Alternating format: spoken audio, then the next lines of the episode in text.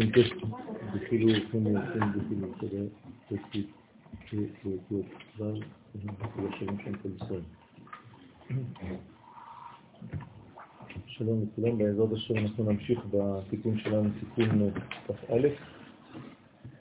הסברנו בפעם שעברה שכשהמלכות עולה במים נוקבים, אז היא עולה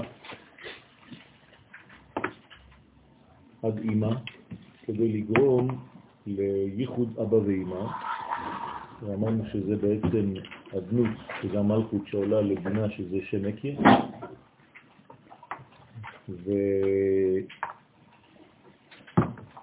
והסברנו שהמן נרמז, המים נוקבים נרמזים, כן, באות א' של שם הדמות, שהופכת לאלף של שם מקים. ועכשיו היא חוזרת למטה בסוד uh, המדרגה של uh, מן, עד שהיא יורדת לעמוד האמצעי שהוא זעירנטין, והיא כרוכה בו כמו טבעת שכרוכה באצבע. זאת אומרת שזה הקשר ביניהם, בארמית עזקה באצבעה, עזקה זה טבעת, באצבעה זה אצבע,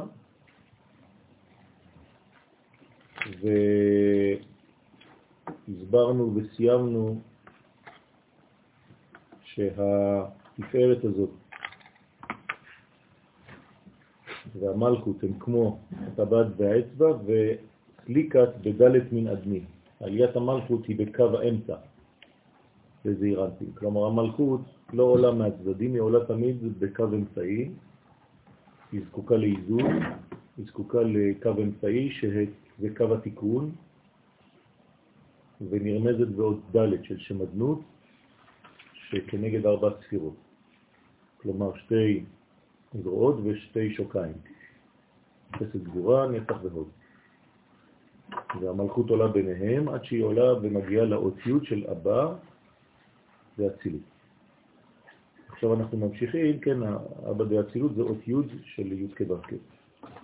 הוא ממשיך ואמר, בגין דמסתמן התנטילת, לפי שהמלכות ניטלה ונתקנה מן אבא, הדאות הכתיב, זהו שכתוב, אדוני בחוכמה יצד ארץ, זאת אומרת שהחוכמה היא מייסדת את המלכות, שנקראת ארץ, היא נותנת לה את היסודות שלה, להיות מלכות אמיתית, כלומר המלכות מקבלת מאבא שלה, אבא יסד ברטה,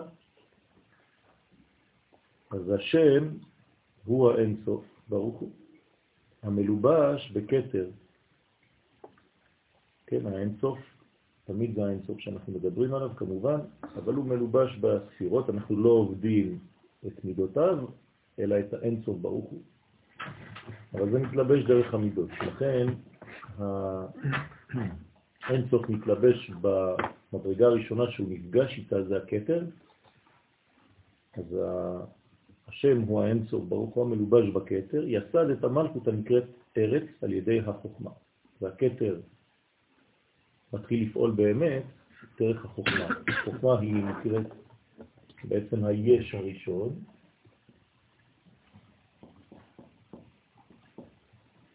אין יש לפני החוכמה, הכתר נקרא עין. לכן האין סוף חייב לעבור דרך אמצעי שהוא נקרא עין, שהוא אין סוף, והעין הזה יביא את היש, יש מעין. לכן החוכמה נקראת יש, היא על ידה מיוסדת המלכות. כלומר, המחשבה הראשונה, היש הראשון, יש כבר בתוכו מה? את המלכות. במילים אחרות, כשהקדוש ברוך הוא רוצה לעשות משהו, יש לו כבר רעיון. בסדר? לא מתחילים לעשות פעולה ורואים איך זה יתפתח. יש כבר כיוון. הקדוש ברוך הוא יודע בדיוק לאן הוא רוצה להגיע. כן. זאת אומרת שהשכינה תהיה בעולם הזה, לכן הוא מתחיל את התהליך של הצמצומים, כדי להשתוות במרכאות למנגנון של העולם הזה, כדי שהעולם הזה לא כן, ייעלם מההופעה האלוהית. למה הוא צריך צמצומים? כי אם הוא היה מתגלה באור הגדול, אז לא היה עולם בכלל. אז לכן המגמה היא מגמה של חיים, וחיים זה מינון, זה לא over. מי שב over הוא לא חי. זאת אומרת, כשאתה מוסיף אתה גורע. לדעת בדיוק לתת את המינון הנכון בכל דבר ודבר, ואז אתה נותן חיים לדבר. ברגע שזה יותר מדי, אז הדבר הזה כבר לא חי. אז החיים באופן פרדוקסלי הם באים עם גבולות. כן? אי אפשר לדבר על חיים אם אין גבולות. למרות ששורש החיים זה אין סוף. ולפי שהיא, שורה שלישית בסוף, נתקנה על ידי החוכמה, כן, המלכות מתוקנת על ידי החוכמה, לכן יש לה כוח לעלות עד שורשה. זאת אומרת שיש בה את הגמישות הזאת להיות עד למעלה. למה? כי בעצם היא נובעת משם. הרעיון הראשון היה באבא. אז ה... היא תמיד נוטה לזה. וכשהיא מתחתנת היא מחפשת קצת את האבא הזה. זה הגבר הראשון שהיא הכירה בחיים. כן, מבחינה פסיכולוגית, זאת אומרת שהמלכות משווה את הזעירנטין שלה למה שהיא ראתה כן, בחוכמה. וכשעלתה באבא, זה נקרא לעלות, כן? לעלות באבא, זה לא שהמלכות זזה מהמקום שלה או דברים כאלה, הכל זה רק אה, לשון, כן? לישנא דאיניש, כן? לשון בני אדם. אין, אין, אין תזוזות, המלכות עולה, הוא יורד, שום דבר לא עולה ושום דבר לא יורד. זה הכל מושגים. המחשבה שלי חושבת על דבר כזה, זה כאילו עליתי. אז לכן כשעלתה באבא... זאת אומרת, לפני הביצוע של המלכות, זה אומר שהיא עולה? לפני הביצוע של המלכות. המלכות זה כן, גילוי. כן, זאת אומרת ממש ש... לפני הגילוי, התוכנית של הגילוי זה, זה להיות נאמן. זה להיות נאמן לשורש, זה נקרא עלייה. זאת אומרת, המלכות חייבת להיות נאמנת לשורש שלה, שזה היש הראשון, ולכן זה נקרא שהיא עולה. היא לא יכולה סתם להוציא משהו, היא חייבת שהדבר הזה יהיה נאמן למקור. והתכונה הבסיסית של המלכות זה נקרא אמונה. לכן כי היא נאמנת. כשלומדים אמונה, לומדים מלכות. איך אפשר בעצם אפשרות של חטא? אפשרות של חטא זה למטה. אין במלכות אפשרות של חטא. כל זה זה עולם האצילות. אין, אין דבר כזה. כל זה זה, זה אחדות אחת גמורה. אין דבר כזה. האפשרות היחידה של החטא זה כשמתחילים לצאת החוצה, ברה. כן, זה כבר מתחיל מבריאה ולמטה. לכן שם, אחרי זה הבריאה כמובן זה עוד יותר יורד, כי בבריאה גם כן... המתכונת אבל של הכתר עד מלכות, היא גם יורדת לעולמות תחתונים, זה נכון, אותה מתכונת. נכון, אבל יש תמיד עיבוד של המדרגות, וכשזה מגיע לעולם הזה, יש גם מלכות של האדם, וזה פחות ופחות נאמן, כן, לשורש, הוא צריך לעשות, לפעול עבודה רצינית מאוד. כלומר, כשאנחנו מתחילים, מגיעים לעולם העשייה, אז העשייה שלי היא גם כן בבחינת מלכות, אבל היא צריכה להיות נאמנת לקטר של העשייה שלי. שהוא צריך להיות נאמן למלכות של עשייה דבריאה, ונאמן למלכות, לקטר של בריאה, ואחרי זה וכו' וכו'. זה רחוק, זה מתרחק. מתרחק ממה? שוב פעם, זה לא דיסטנס. מתרחק מהערכים הבסיסיים, הביקוריים, הפנימיים של עצמנו. למשל, כשאנחנו אומרים, האם אתה נאמן לנשמתך? זה מה שזה אומר. זאת אומרת, האם הנשמה שלך, כשהיא משדרת, אתה שומע את כל השידור ומתרגם אותו בלי פספוס בעשייה שלך. או שיש אובדן קצת בדרך. כמו בחוט של החשמל. מעמוד לעמוד יש חוט, ופה יש אובדן של כוח. אז אותו דבר, זה, זה כל החיים שלנו, להיות כמה שיותר נאמנים לפנימיות. עכשיו, כדי להיות נאמן צריך לשמוע את השידור, וזה הכי קשה. כי העולם הזה מחשיך, העולם הזה יש לו מערכת אחרת, שגם הבורא ברא, שלא תאפשר לנו לראות את הדברים בצורה ברורה, אלא על ידי מאמץ. על ידי בחירה, על ידי מדרגות של האדם בעצמו, יש עוד מערכות בפנים שמנסות לשבש, ואנחנו צריכים להתמודד כדי לשמוע כל הזמן להיות נאמנים ליש הראשון, למה שהקדוש ברוך הוא החליט במדרגה הראשונה שלו. מה, מה יותר עבה או יותר רחוק? האין סוף ליש, לחוכמה שציירנו בהתחלה, או אנחנו מהשידור הזה? אי אפשר למדוד אה, מדידות כאלה, כי זה כאילו אתה אומר לי מה, מה המרחק בין חתול לאינסוף. אתה מדבר על דברים שאין להם קשר. אז זה דברים שהם כל כך רחוקים שאנחנו לא יכולים למדוד אותם במדידות האנושיות שלנו. אבל כמובן שזה דברים עצומים מאוד, שאנחנו לא יודעים, אלא רק מה שמגיע אלינו. אנחנו לא, אף פעם לא מתייחסים אל מהותו, אלא אל הגילויים שלו. כמובן, כמה שיותר נאמנים עד איפה שאפשר לעלות. לא אומרים לך שהמלכות תעלה למדרגות של אינסוף, אבל היא מגיעה למדרגות של השורש שלה. כלומר, תעלה עד לשם, אתה תראה כבר להיות נאמן למה שאתה, למי שאתה באמת. הכל אפשר, מה שצריך אחר. כן. בשביל למנוע מלהבין שעלייה זה, כמו שאתה אומר, זה דיסטנס וכו', אולי אפשר לחבר עם העילה, זאת אומרת, להתקרב לעילה, לעילת העלילות ולסיבה שיש, זה עלייה. לא עלילות, עילות. אה? עילות, לא עלילות. לא עלילות, עילה, עילה זה... כן, הבנתי, אבל אמרת אה, לעלילות. אה, לעילות, כן. בסדר, זה רק מינוח, זה רק מילים, זה לא, סמנטיקה. יש את השורש הזה של כן, עם, כן, כן, כן, נכון. וכשעלתה באבא, ונטילת מביעו ושקיות מיני, לעילה, אז היא נוטלת שפע מוחים מאות י'. זאת אומרת שהמלכות עולה, הרי היא עשירית, נכון? עשירית זה י', והשורשה זה חוכמה זה י'. זאת אומרת שהיא נאמנת לחוכמה הבסיסית הפנימית שיש שם. לכן הגבר, כדי לתפקד בצורה נכונה בבית, הוא צריך להיות מעין חוכמה. ולכן צריך להביא חוכמה לבית, כלומר תורה לבית. כשהגבר מביא תורה לבית, האישה בתת מודע נזכרת, כן, בחוויה הראשונית הזאת של המלכות. כי החוכמה, החוכמה היא חוכמה אלוהית, כן? זה לא חוכמה שכלית אנושית. אני לא מדבר על היגיון, אני לא מדבר על עץ הדעת, אני מדבר על עץ החיים. זאת אומרת, זה דברים שבאים ממנו באופן אובייקטיבי, לא המצאות אנושיות. זה דברים קשים, זה לא פשוט, זה נבואה. כן, זה לא המצאה שלי בגלל שחשבתי הרבה. אז זה דברים שמקבלים מלמעלה. עכשיו, כשאתה מביא את זה, זה בעצם מה שהמלכות מקבלת.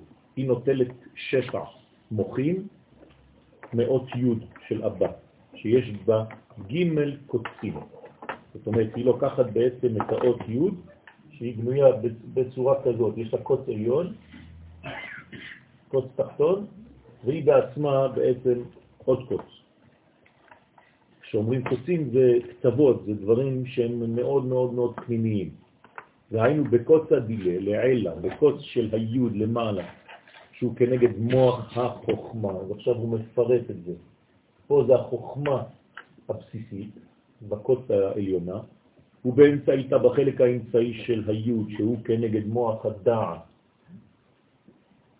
כן, זה מוח, וגם זה מוח, ולמטה, ובקוץ הדילה דלתתא, ובקוץ של הלמטה, שהוא כנגד מוח הבינה.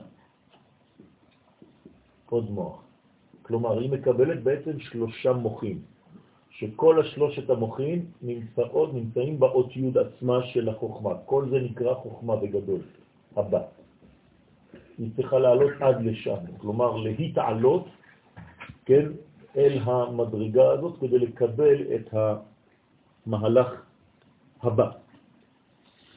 ולכן אחד מחיטת שהמלכות יורדת למקומה. מה זאת אומרת כשהיא יורדת למקומה? כשהיא חוזרת לתפקד עכשיו, נכון? עד, עד עכשיו היא הייתה ברעיון, היא חזרה לרעיון לפני שהיא מוציאה לפועל, היא חוזרת למדרגה הראשונית. מה אני עושה עכשיו? כן, עכשיו נתנו לי, כן, שתי כוסות, מה אני צריכה לעשות? רגע, אני חוזרת לרעיון הראשוני, מה הקדוש ברוך הוא רצה כשהוא ברא. הולכת לשערה, בודקת את כל העניין, הקדוש ברוך הוא, מה זה המגמה הכללית? 1, 2, 3, המלכות חוזרת לעשייה ומבצעת. כן, אין, אין זמן בדבר הזה, זה פשוט, אנחנו רק מסבירים תהליך. אז עכשיו היא יורדת למקומה, כי זה המקום הטבעי שלה, היא לא יכולה להיות למעלה, היא חייבת להיות בתפקוד, בגילוי. ולכן היא יורדת למקומה, למקום ה', אם אתם רוצים. נחיתת כלילה מתלת טיפין, היא יורדת כלולה משלוש טיפות, שהם סוד ג' מוחין חב"ד.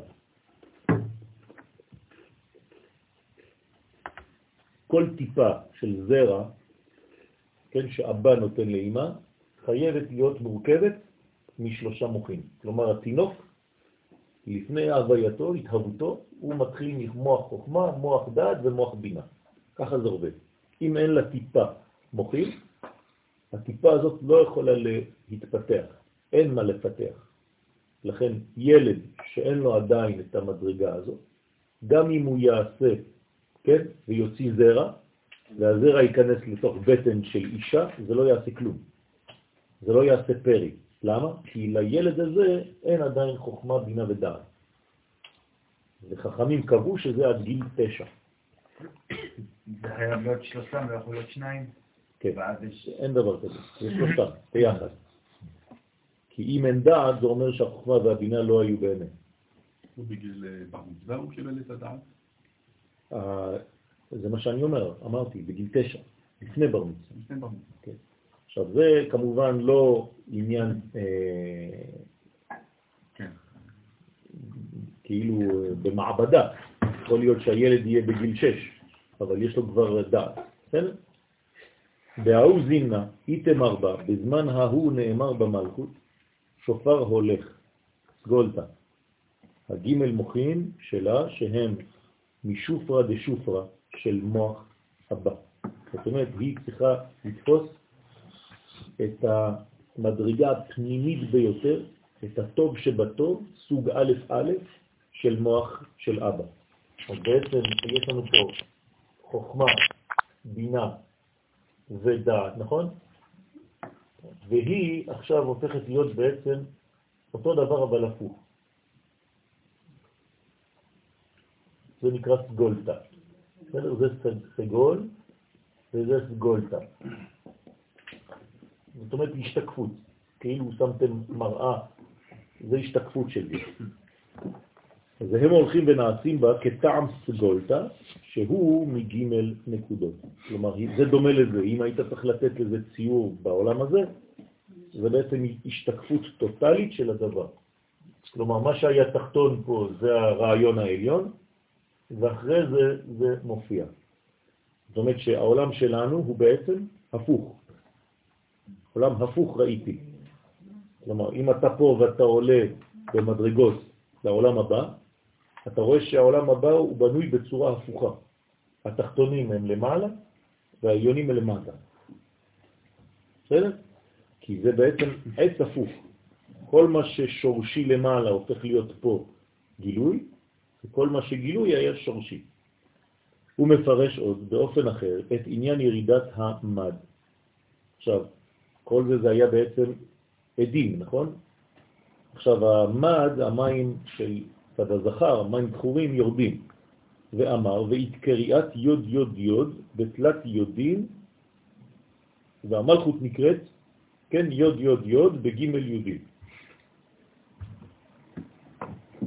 למה? כי היא בנויה משלוש, כן. לפי שהיא כלולה גם כן בגימל מדרגות של קו אמצעי. קו אמצעי זה תמיד גימל קווים, נכון? כלומר, אם אני ממחיש את זה, זה ככה. זה המשולש שדיברנו עליו, זה לא משולש כזה סתם. אנחנו לוקחים את הנקודות של המשולש, זה מה שמעניין אותנו. כן, בעם קליטאי ואורייתא קליטאי וכל זה. זאת, זאת אומרת שזה בעצם ג' קווים. אמרנו שזה דמות אדם, נכון?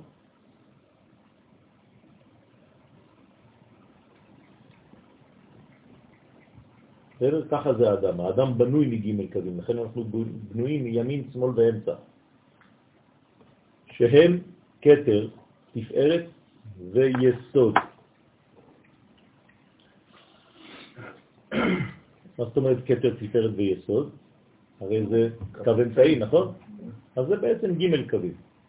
כי כדי להגיע לכתר זה חוכמה בבינה, זה מה שמגלה את הכתר, אחרי זה זה מופיע בשם אחר, זה דעת, אבל זה אותו דבר. כדי להגיע לתפארת צריך עוד פעם שני קווים, ימין ושמאל, חסד וגבורה, וכדי להגיע ליסוד צריך עוד פעם שני קווים, נצח ועוד. זאת אומרת שזה בסופו של דבר ג' קווים, אבל אנחנו מתייחסים לקו האמצעי, כי זה מה שמעניין אותנו. אם האלף לא נכנסת לדם, אין אדם. הוא מפרש, י' אילאה היא על רשע באלף. כן. היוד העליונה עומדת על ראש האלף. עכשיו אני לוקח את כל זה, ואני רק כותב א'.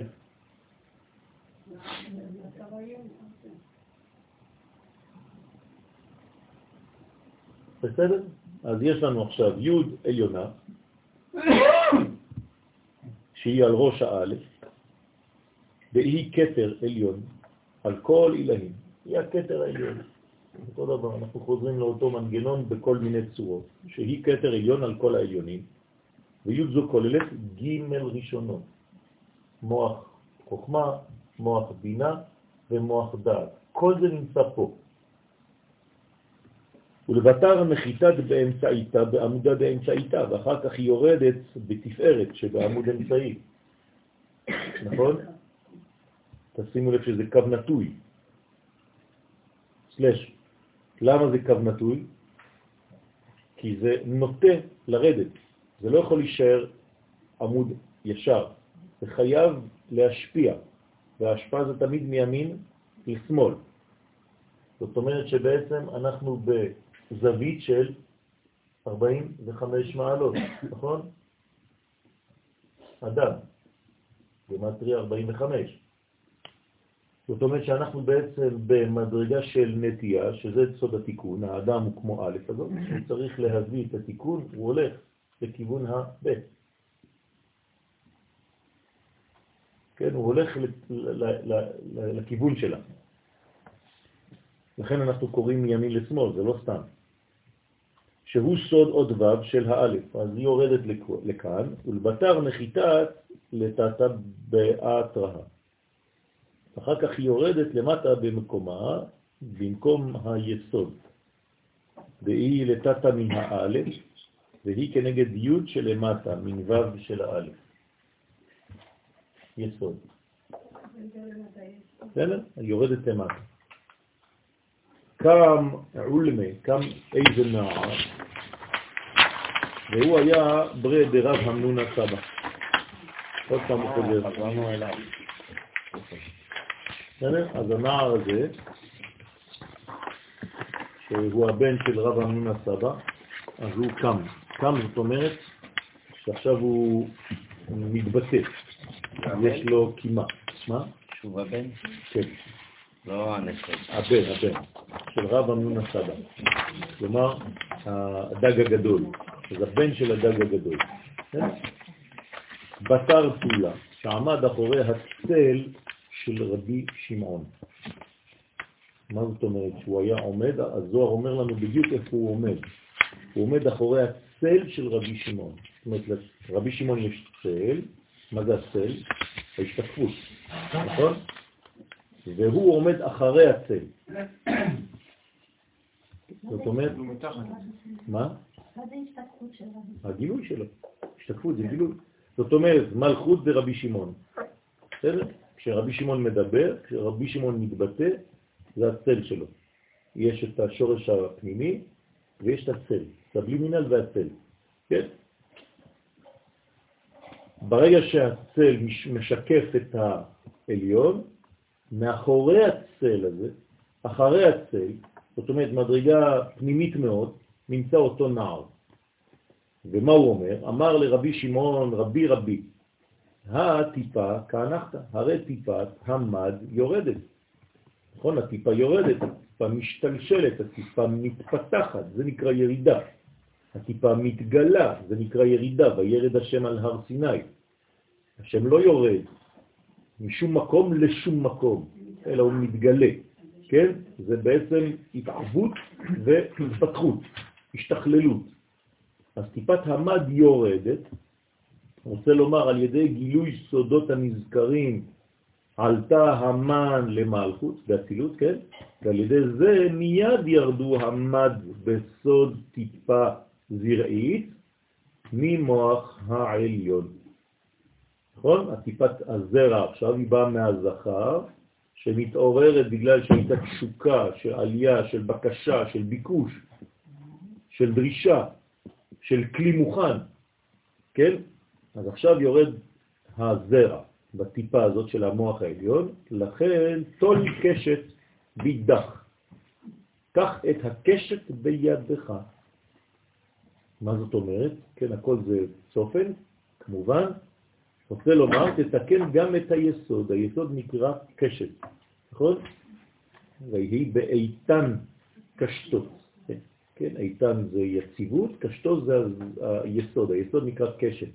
לכן אומר הנער לרבי שמעון בר יוחאי, תתקן את היסוד עכשיו, תיקח את הקשת ביד, לזעיר אנפין הנקראת קשת. למה הוא נקרא קשת? למדנו כי הוא כלול מג' קווים, נכון? דאי הוא כגוונה דאצבעה, והוא דומה בגוף האדם לאצבע. זאת אומרת, האצבע היא רמז ליסוד. נכון? זה תמיד כשהאישה, הקלה נותנת אצבע, זה רמז ליסוד, נכון? ועיז כב', שהיסוד הוא כאין אצבע.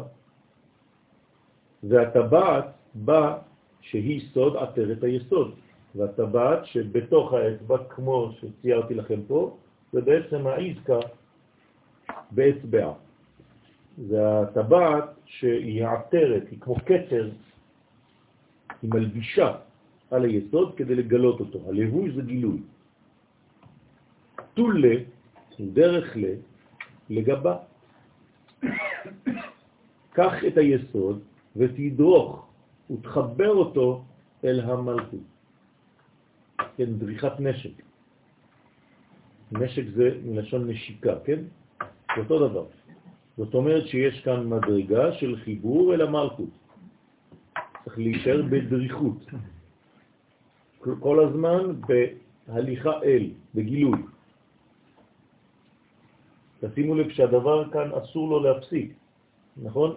הוא צריך להמשיך את מה שהוא קיבל למדרגה יותר נמוכה. לכן זה נקרא הלכה. החלק התחתון נקרא הלכה. ואז היסוד יזרוק בה, ברגע שיש כאן דריכה, יש כאן דריכות, יש כאן חיבור, מה הוא צריך לעשות? היסוד צריך לזרוק, כן, או להזריק בעברית מודרנית, לא לזרוק, לא זורקים כלום, אלא זה אתה יורה חץ, זה כאילו שאתה מזריק בה את טיפות הייחוד בסוד יורה כחץ. שהיסוד בעצם, כשהזרע שלו נותן, זה כמו חץ שנורא. בקבילת לעליך, שהרי קבלת, קיבלת עליך לתקן דבר זה, אומר לרבי שמעון, אתה צריך לתקן את הדבר הזה, זה העבודה שלך, אם כן עליך מוטל לגומרו. אתה צריך לגמור את הדבר הזה. אתה רבי שמעון, כי רבי שמעון בר יוחאי הוא מעוגן בספירת הוד, נכון? זאת אומרת שמה זה הספירה הזאת? זה הספירה האחרונה בעצם. יסוד זה רק גילוי שמעביר למלכות, נכון? אמרנו שהיסוד הוא בעצמו נקרא עני, כן, כי אין לו מעצמו שום דבר אלא הוא מעביר. זאת אומרת, הספירה האחרונה דה פקטו בכל בניין הספירות זה ההוד.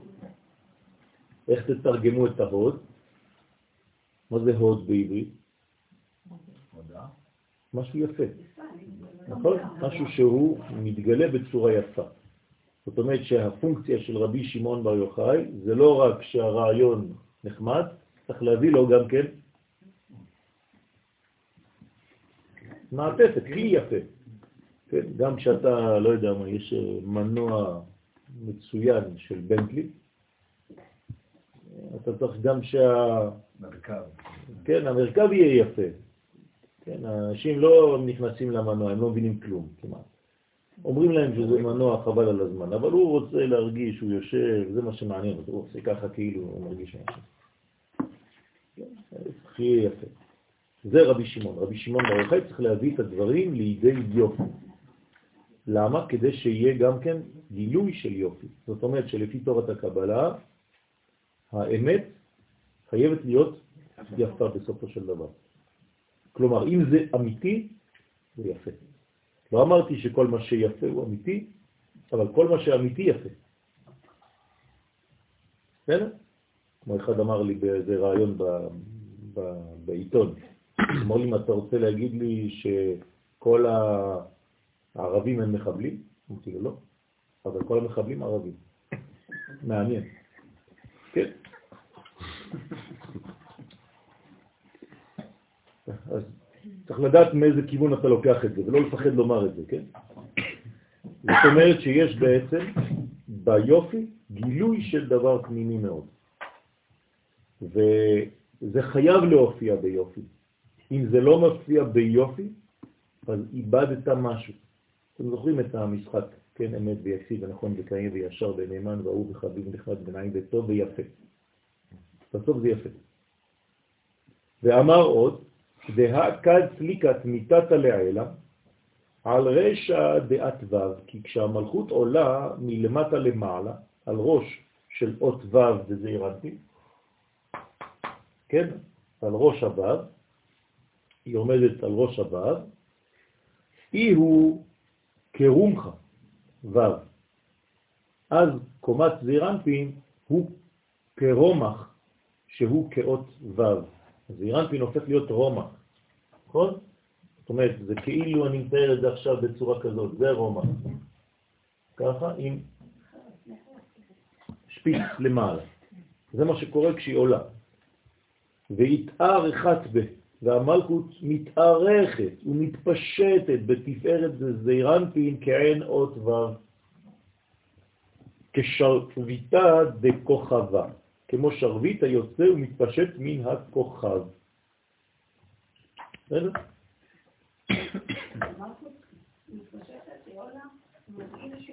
מתפשטת. לא, היא אחרי זה, ברגע שהיא למעלה, היא חוזרת, זה ההתפשטות שלה. זה רק דומה לבב. זאת ההתפשטות של המלכות. במילים אחרות, אין משהו אחר חוץ מהגילוי של המלכות. אז כל מה שאתם רואים באמצע, כל הצורות שיש באמצע זה היא, זה ההתפשטות שלה. כלומר, אם אני מצייר אות, אם אני מצייר למד, כן? מה זה הלמד הזאת בעצם? זה ההתפשטות של המלכות, זה כאילו ה... הצורה שהיא מתפשטת בה. וקץ לי קץ לעילה, כשהיא עולה למעלה מאוד ו', כלומר היא פעם למעלה, פעם למטה, תלוי איפה אתה תופס אותה. שריה עלה י' ואז שורה עליה י' שהיא הערת אבא, שהיא, שהוא יוד בשם הוויה. למעלה, כן, שורה עליה הרעיון, החוכמה, הפנימית, שהיא תמיד צריכה להיות בדאגה, להיות נאמנת, נכון? והוא אומן אותה. היא נאמנת לו והוא אומן אותה. כמו הדסה, היא אסתר, נכון? הוא אומן, מרדכי. זה, זה אותו שורש, אותו עניין, רק בהתלבשות בשחקנים. ואית אבידת זין, ואז היא על הוו נעשית כצורת אות זין. כן? כלומר, עכשיו אני מתאר את זה בצורה אמיתית, בסדר? אז זה ככה, זה אות י' על אות ו'. אז מה, מה סיירתי עכשיו? זין. והיא ודאי תגה על רשע דספר תורה, ואז היא ודאי תג וכתר על ראש ספר תורה. כלומר, זה כמו שזה ספר תורה, זה עבר, תורה זה זעירנטי, והיא כמו כתר על ראשו, כמו התג. רוצה לומר, היא נעשית כתר על ראש זעירנטי, שהוא סוד ספר תורה. נכון? אז מי בעצם עומד על מעל לספר התורה שהוא זעירנטי? אמרתי. כלומר, הרעיון שצריך להתממש. כלומר, תור, חוכמה שהיא עוברת לעשייה. כולם בחוכמה עשית. ואז מלאה הארץ, מלכות קנייניך. בסוד מה שכתוב, אשת חיל עטרת בעלה. אז היא אשת חיל, אבל היא גם עטרת בעלה. היא הרעיון שהיה בחוכמה. ואמר, כיוון דנחתת, כיוון שהמלכות ירדה משם, צריך למדרש קשת לגבה, ואי הוא צדיק, ואז צריך לדרוך ולעורר את היסוד הנקרא צדיק, שהוא סוד הקשת, שיתייחד עימה ויזרוק. מה זה יתייחד עימה? עכשיו אתם מבינים מה זה להתייחד עימה. לקחת את הרעיון הזה ולהוליך אותו, להוביל אותו.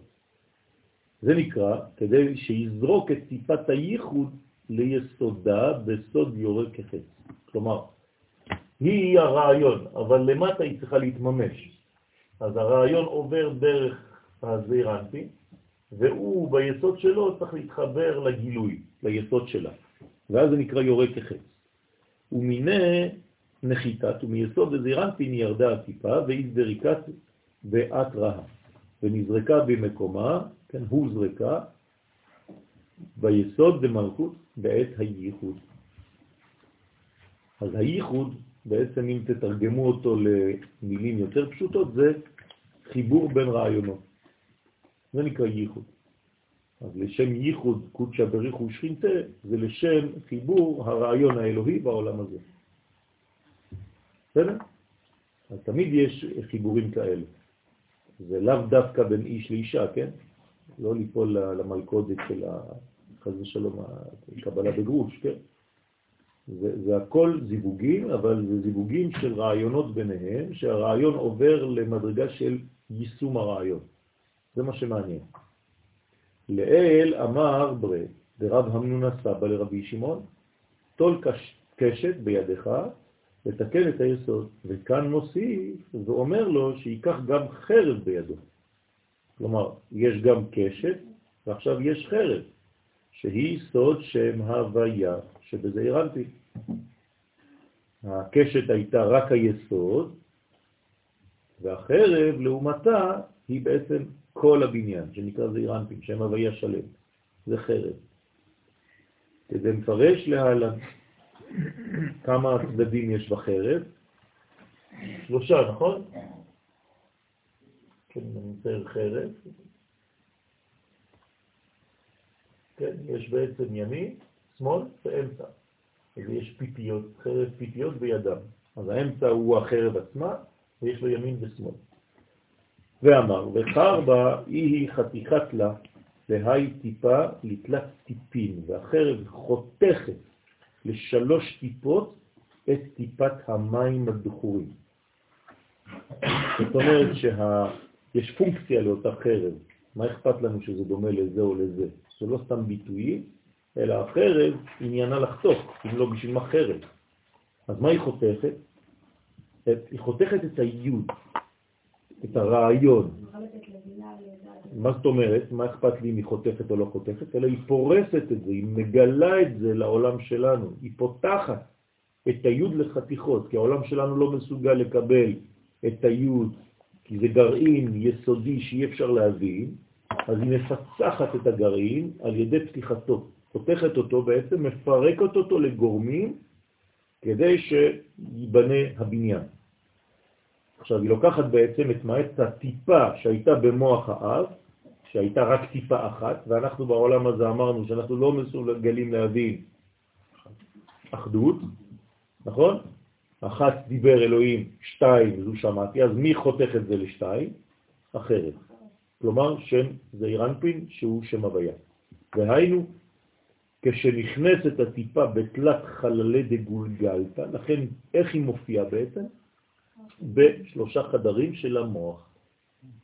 כן, חתכו אותה בעצם לשלוש, גילו בעצם את המשולש הגנוז בתוך הגרעין האחד, עכשיו זה נכנס בעצם ומתגלה בשלושה ראשים, מוח החוכמה, מוח הבינה ומוח הדעת. ולכן זה נכנס בשלושה חללים בגולגלתה של המלכות, בסוד המוחין וחוכמה, בינה, דעת. בסדר? ובגין דעת, אז לסגולתא, לכן מופיע הסגול שדיברנו עליו קודם. זאת אומרת, מי חתך את זה לשלושה? מתפרס, זה אירנטין. הוא הפורץ, כן? מלשון פרוסה.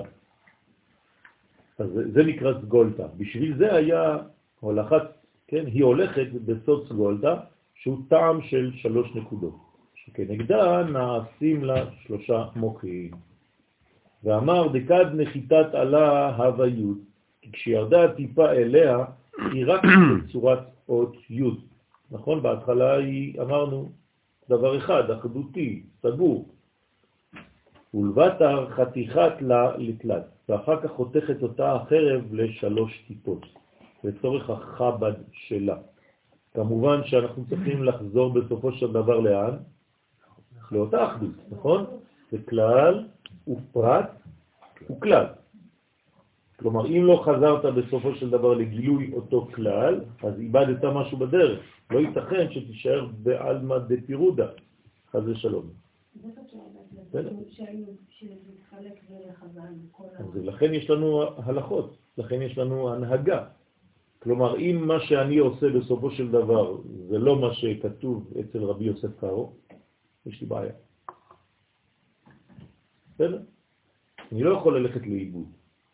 באים חכמי הקבלה הגדולים ביותר ומביאים לי את זה לצורה של הלכה פשוטה ביותר. אם זה יוצא מה שאני עושה עכשיו מתוך ההלכה, יש בעיה. כלומר, לפסוק הלכה זה רוח הקודש. זה לא סתם המצאה של רבנים. למהה ותגה ועטרה, ברשע דתלת הבהן, שיהיו המוחים כמו קטר ועטרה למעלה בראש האבות, שהם חסד גבורה תפארת. תתהה שתהיה קטר תורה, שהוא סוד מוח הדעת, למעלה, מהתפארת, שנקרא תורה שבכתב. נכון? קטר תורה זה תורה שבכתב. וכתר כהונה כנגד מוח החוכמה למעלה מהחסד, שהוא בחינת כהונה. וכתר מלכות, יש לנו כתר תורה, כתר כהונה וכתר שם טוב, או מלכות, זה אותו דבר. הוא מוח הבינה למעלה מהגבורה, שמשם בניין המלכות. ודא רזה דשין. וזה סוד עוד שין שיש בו שלושה קווים, כן, כנגד חגת. לכן אתם מבינים עכשיו למה האריזל כותב את השין שלו, כן, כשפיץ. דפלת תגים עלה, ויש שלושה תגים עליה, כנגד ג' מוחין חב"ד. כלומר, זה כמו נקודה שיש על הראש שלה, כן, שלוש שערות, שלושה תגים. ואתה מפרש סוד החרב שבזעירנטי. עכשיו הוא פותח קצת את העניין הזה של הפונקציה החרבית הזאת. דרך אגב, אם החרב לא פועלת, יש חורבן. כן? או חבר, או חיבור מהחרב, או חורבן, חרב, חס ושלום. כן, נכון. צריך לדעת מה הוא עושה שם. שם אנחנו אומרים לו שזה... ואמר דרשע דחרבה דאי י', ראש החרב היא כאין אות י', כי עיקר המוחין דזעירנטין הם מאבא, שהוא סוד י' בשם הוויה. כלומר, עיקר החרב זה השפיץ העליון, הקודקוד, שהוא בעצם הנקודה הרעיונית, שהיא נמצאת בגובה הפנימי ביותר של החרב. אחרי זה זה רק יהיה בצורה של נזילה לאורך כל הוו שהחרב הזאת מייצגת. אז גופה דחרבה זה העוד ו', לכן הגוף החרב עכשיו, כלומר אורך החרב, הוא כאין אות ו', כנגד ו' קצוות שלו, שהם סוד ו' בשם הוויה. אותו רעיון, נכון? המדרגה הפנימית השורשית התפשטה והתפתחה לשש. טרן פיפיות דילה, כלומר זה התפתח לשלוש ולעוד שלוש. זה לא סתם שש. תמיד זה מתפתח לשלוש, נכון? אז זה נקרא טרן פיפיות דילה, ה' ה'. שני הצדדים של החרב, חוץ מהאמצע עצמו, אז זה כמו שתי ה'ים, שתי פיות שלה, הם סוד ה' ה' ושם הוויה, כנגד פה העליון, שהיא בינה, שזירנפין מקבל ממנה, כנגד פה תחתון, שהיא מלכות, שזירנפין משפיע. נרתיקה דילה אדמי. הנרתיק של החרב רומז, כן, שבו רומז השם הוויה, שבזעיר הוא השם אדנות. זה המלכות. כלומר, המלכות היא היכל, היא נרתיק לשם הוויה. אז הבנתם שיש בעצם י' עליונה, ו', ה', ה'. אז יש לנו בעצם י' כ', ו' כ'. והנרתיק שאליה נכנסת אחרת זה שם אדנות. בסדר? שבו מתלבש שם הוויה. שבזה רנפין בסוד הכתוב, והשם בהיכל קודשו. למה הוא, הוא מביא את המילה היכל? כי היכל בגמטריה, שם אדמות, 65. זה אותו, אותה גמטריה. זאת אומרת שזה בעצם הכלי, בסדר? זה אותיות היכל. ממשיך ואומר, וכד אי הוא י' כו' תשימו לב ש... הרבה ממה שאנחנו לומדים ומפתחים בזוהר זה מהגאון מווילנה, כן? כל פעם שכתוב לכם אגרה, זה גאון מווילנה בסוגריים. זאת אומרת שהגאון מווילנה, כן, פיקח והסביר את כל מה שאנחנו מנסים פה לפתח ולהסביר. וחד אי הוא י' כו' כבר משכינתה, וכאשר שם הוויה שבסוד החרב הוא מחוץ לשכינה, מחוץ לנרתיק. רוצה לומר, כשאין ייחוד זון, כשאין ביניהם ייחוד, הוא דין. מה קורה כשאני מוציא את החרב מהנרתיק? זה אומר שאני הולך למלחמה. אז מה מופיע? מידת הדין. מתי יש מידה של רחמים? דווקא כשהחרב בתוך הנרתיק. כלומר, כל פעם שיש זיווג בין הוויה והדני, זה בעצם רוגע. בסדר? רוב הזמן דין. ורוב הזמן זה דין. כלומר, צריך להגיע למדרגה כזאת בחיים, שאתה כל החיים שלך בזיווג. עכשיו, אה, מבחינה של חיות בזוגיות זה בלתי אפשרי, נכון? אז אומרים לנו חכמים שזה כן אפשרי וככה יהיה לעתיד לבוא. אנחנו נחיה בלי זיווג ממשי בינו לבינה, אבל אנחנו בחוויה שלנו נהיה כאילו באותו היי של השקט והתענוג של הזיווג. זה ביאת המשיח. בסדר? לכן צריך להיזהר שכשאין ייחוד כזה, כלומר כשאתה לא דואג, עכשיו אני רוצה להיכנס לרובד הפנימי יותר, כשאתה לא דואג לכך שהרעיונות שלך יתממשו, כלומר אין ייחוד בין הקומה הרעיונית שלך לבין המימוש, אז זה מידת הדין. כי אתה מפריד בין העולמות, בין הרעיון לבין המימוש של הרעיון. אבל כשכל הזמן הרעיון שלך יש לו נרתיק והוא מגלה, הוא היכל שמגלה את הרעיון הפנימי שלך, ואתה בונה דברים במציאות, כמו שהקדוש ברוך הוא עושה, כולם בחוכמה עשית, אז יש בעצם מדרגה של בניין של רוגע ושל נחת. לכן, שוב, אני רוצה להגביל עכשיו אה, עם ישראל בארץ ישראל, אנחנו לא כל כך ברוגע כרגע. בגלל שעוד לא סיימנו את כל הזיווג. אנחנו, זיווג זה ארוך. זיווג זה מדרגה, זה בניין. יש הרבה שלבים בזיווג, נכון? אמרנו שיש מחשבה, שיש נשיקים, שיש חיבור יסודות, שיש מהלך, יש רעיון שקדם לכל זה. אז זאת עבודה. עכשיו, באמצע הזיווג, כן, זה נראה כמו מלחמה. אז זה בדיוק מה שקורה. כלומר, גם אם יש זיווג, זה לא אומר שאתה כאילו במנוחה. זאת אומרת שזאת הבנה משובשת של ביאת המשיח. אנשים חושבים שביאת המשיח זה הכל כזה פנן, אתה לא עושה כלום, אתה זה, זה לא נכון, זה מלחמות.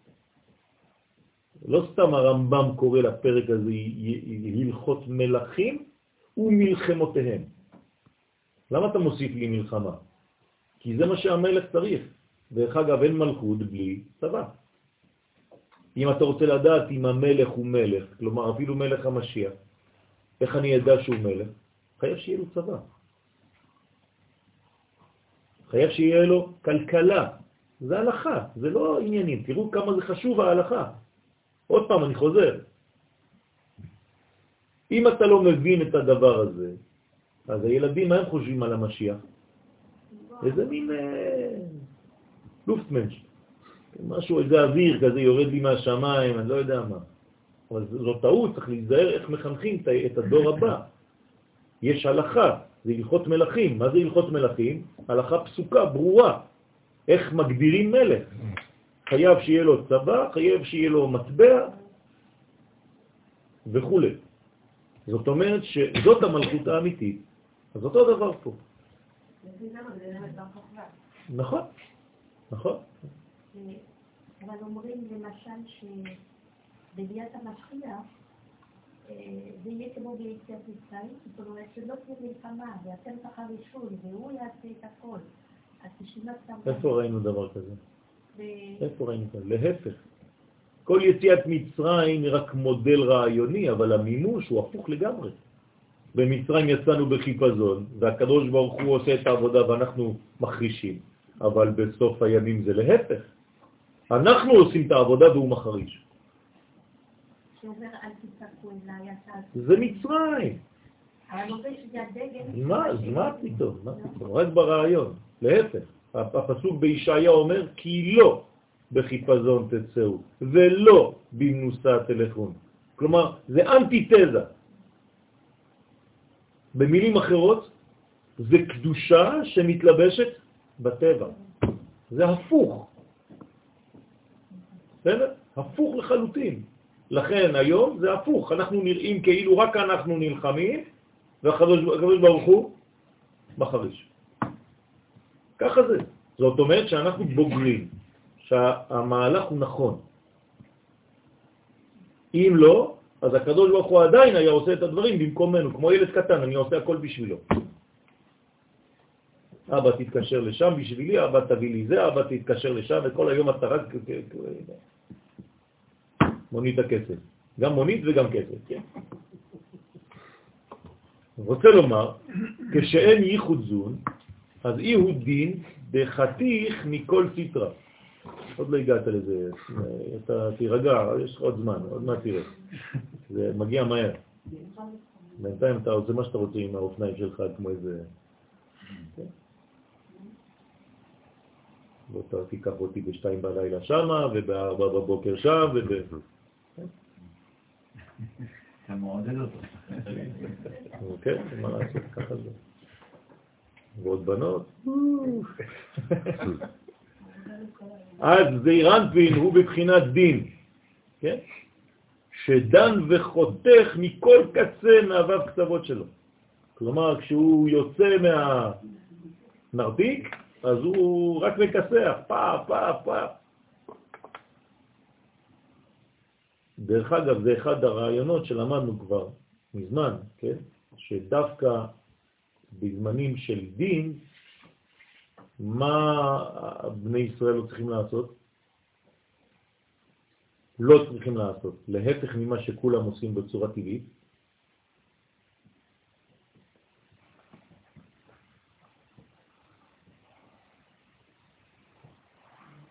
כמו שהיה בקריאת ים סוף. לא לפחד. לא להתפלל. מעניין. למה? כן, ללכת, פשוט להתקדם. למה? כי אתה בעצם, אם אתה מתפלל, מה אתה עושה? אה, לא. החרב חוזרת לנרתיק. אז הקדוש ברוך הוא לא יכול לפעול את הדין שלו על אומות העולם. לי. יפה, זה מה שכתוב בשיר השירים. אל תסתכלי לי בעיניים. כי כשאת מסתכלת לי, כנסת ישראל, בעיניים שלי, הקדוש ברוך הוא, אז אני כבר לא יכול לעשות מידת הדין. אני כל כך אוהב אותך שאני אה, מתמוגג כזה, נהיה כזה. כן, אני מחזיר את החרב לתוך ה... נו, מה, מה, מה, קורה עם כל אלה שעשו לנו את כל הצרות, כל ההיסטוריה שלנו? ויום אחד הם צריכים לשלם על זה. כן? ועכשיו, אומות העולם מתחילות לשלם אחת-אחת. אף אחד לא, כי כתוב בנביא שלעתיד לבוא מה הן עושות? כל האומות באות ביחד. התקבצו יחד. למה? מה קורה כשאתה ביחד? כאילו אתה נעלם, אני לא עשיתי איזה משהו לבד. ומה עושה הקדוש ברוך הוא? לא, לא, לא, לא, לא, אחד אחד, כל מה שהוא עשה בהיסטוריה, אל תבלבלו אותי פה. ככה זה כתוב, באמת. כל אומה ואומה לבדה. כן, אתה נכנס ככה בזה, אתה נדחף שם בתוך הערימה, אף אחד לא רואה אותך. אז כד על בנרתיקה, אבל כשהחרב נכנסת בנרתיקה, רוצה לומר, כשמתייחדת, כן, כשמייחדים, כן, זה אירנפין עם המלכות, התעביד רחמה, ולא חתיך דיני. אז הוא נעשה בבחינת רחמים, ואין חותך דינים. כן? אז גם התפילה, היא צריכה לדעת איך, איך מתפללים. גם להת, להתקדם זה להתפלל בצורה אחרת. אז דבר אל בני ישראל וייסעו. באיזה פרשה זה כתוב? בשלח. בסדר? למה? דבר אל בני ישראל וייסעו. אל תבלבלו אותי עכשיו, אני באמצע דין על מצרים. אז אל תתחילו לצעוק. אל תתחילו להתפלל עכשיו, זה לא זמן של תפילה, אומר הזוהר. פלא פלאות. יהודי בסיסי, רגיל, מה הוא עושה? מתפלל. הוא אומר לו, לא, עכשיו אתה לא מתפלל, אתה רק תוריד אותי לקומה אחרת. והיינו? תפעיל מנגנון אחר. כן, תבין את הרעיון, ואז אתה תפעל בצורה נאמנת לשלב הזה עכשיו. כלומר, מה זה תפילה אמיתית? זה להשתוות למצב שהקדוש ברוך הוא נמצא בו. שהרי אני רק מתלווה אליו בתפילה, אני לא ממציא משהו, נכון? הוא מתפלל, ואני רק מתלווה. אבל אם הוא לא בזמן תפילה, אז אני... מי זה הוא? אין דבר כזה, הקדוש ברוך הוא כל הזמן. בריבונו של עולם, במרכאות, אם הוא לא בזמן של תפילה... אין דבר כזה, תפילה זה קשר. הוא כל הזמן לא, בקשר. של דין. לא, אבל זה קשר בצורה שונה. אוקיי, אז- זה נקרא תפילה. אבל פה. בעולם הזה צריך לשנות את הגישה לעניין. זה עדיין נקרא תפילה, אמרתי, גם כשאתה הולך אתה מתפלל. סליחה?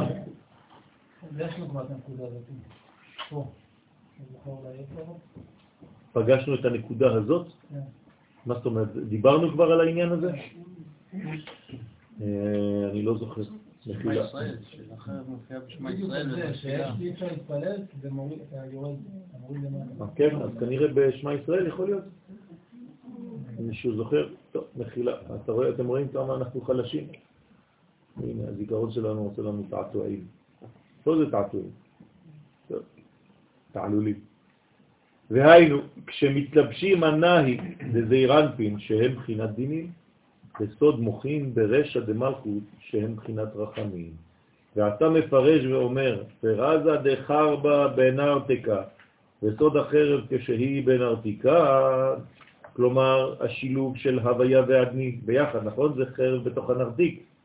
אחי ודאי, כך הוא ודאי ייחוד זון והתלבשות זעירנפין בנוקבה.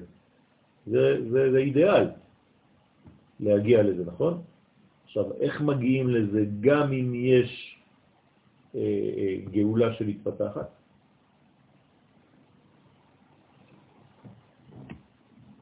אני אני מדבר על דברים היום. היום, הגאולה, אנחנו באמצע ההתפתחות של הגאולה, נכון? איך אני יכול לגרום שהגאולה ממשיכה ומתפתחת כמו שהיא צריכה להתפתח, ובכל זאת אני נמצא בייחוד הזה. ב- חרב נדן.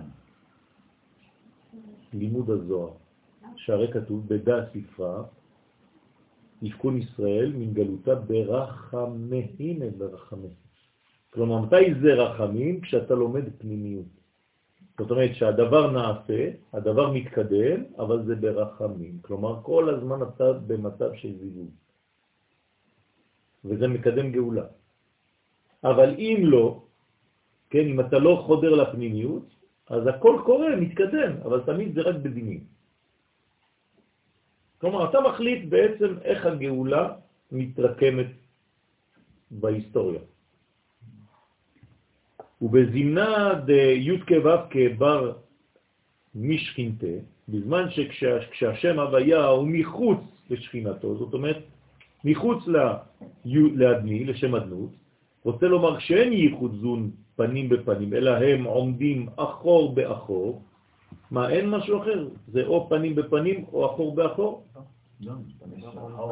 לא, כאילו, מה שהזוהר עכשיו אומר, זה כאילו, או שזה מצב של פנים בפנים, כן, זה כאילו שחור או לבן.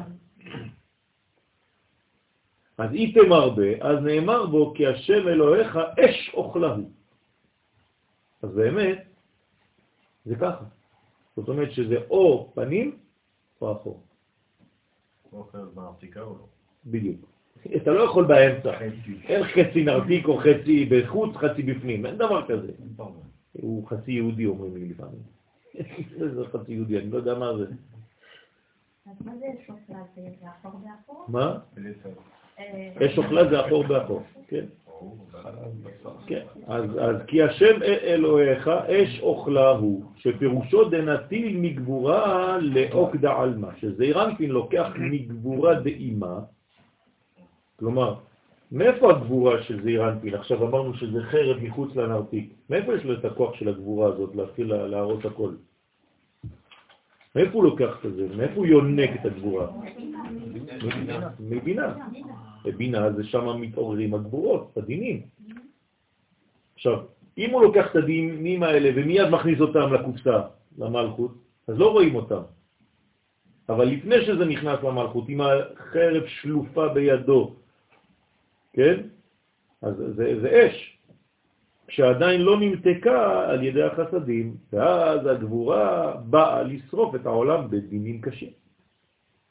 עד כי השם הוויה הנרמז בחרב, אז י' התעביד גחלת, אז האות י' נעשית כאין גחלת. כל היוד הזאת, אתה לא יכול לגעת בה, היא בוערת, זה אש. והו' זה השלהבת. אז יש לך פה גחלת, ויוצא לך מזה שלהבת. כן? זה העוד ו'. כי זה ההתפשטות. נעשית שלהבת של הגחלת, והה-ה, חד חמש גוונים, ה-אחת רומזת על חמש גוונים שיש בשלהבת. אם תסתכל באש פה אתה תראה לבן, אדום, צהוב, כחול ושחור, ככל זה יש באש. תשים לב, תסתכל רק על נר, וכנגד האחרונה, שהם סוד חמש גבורות.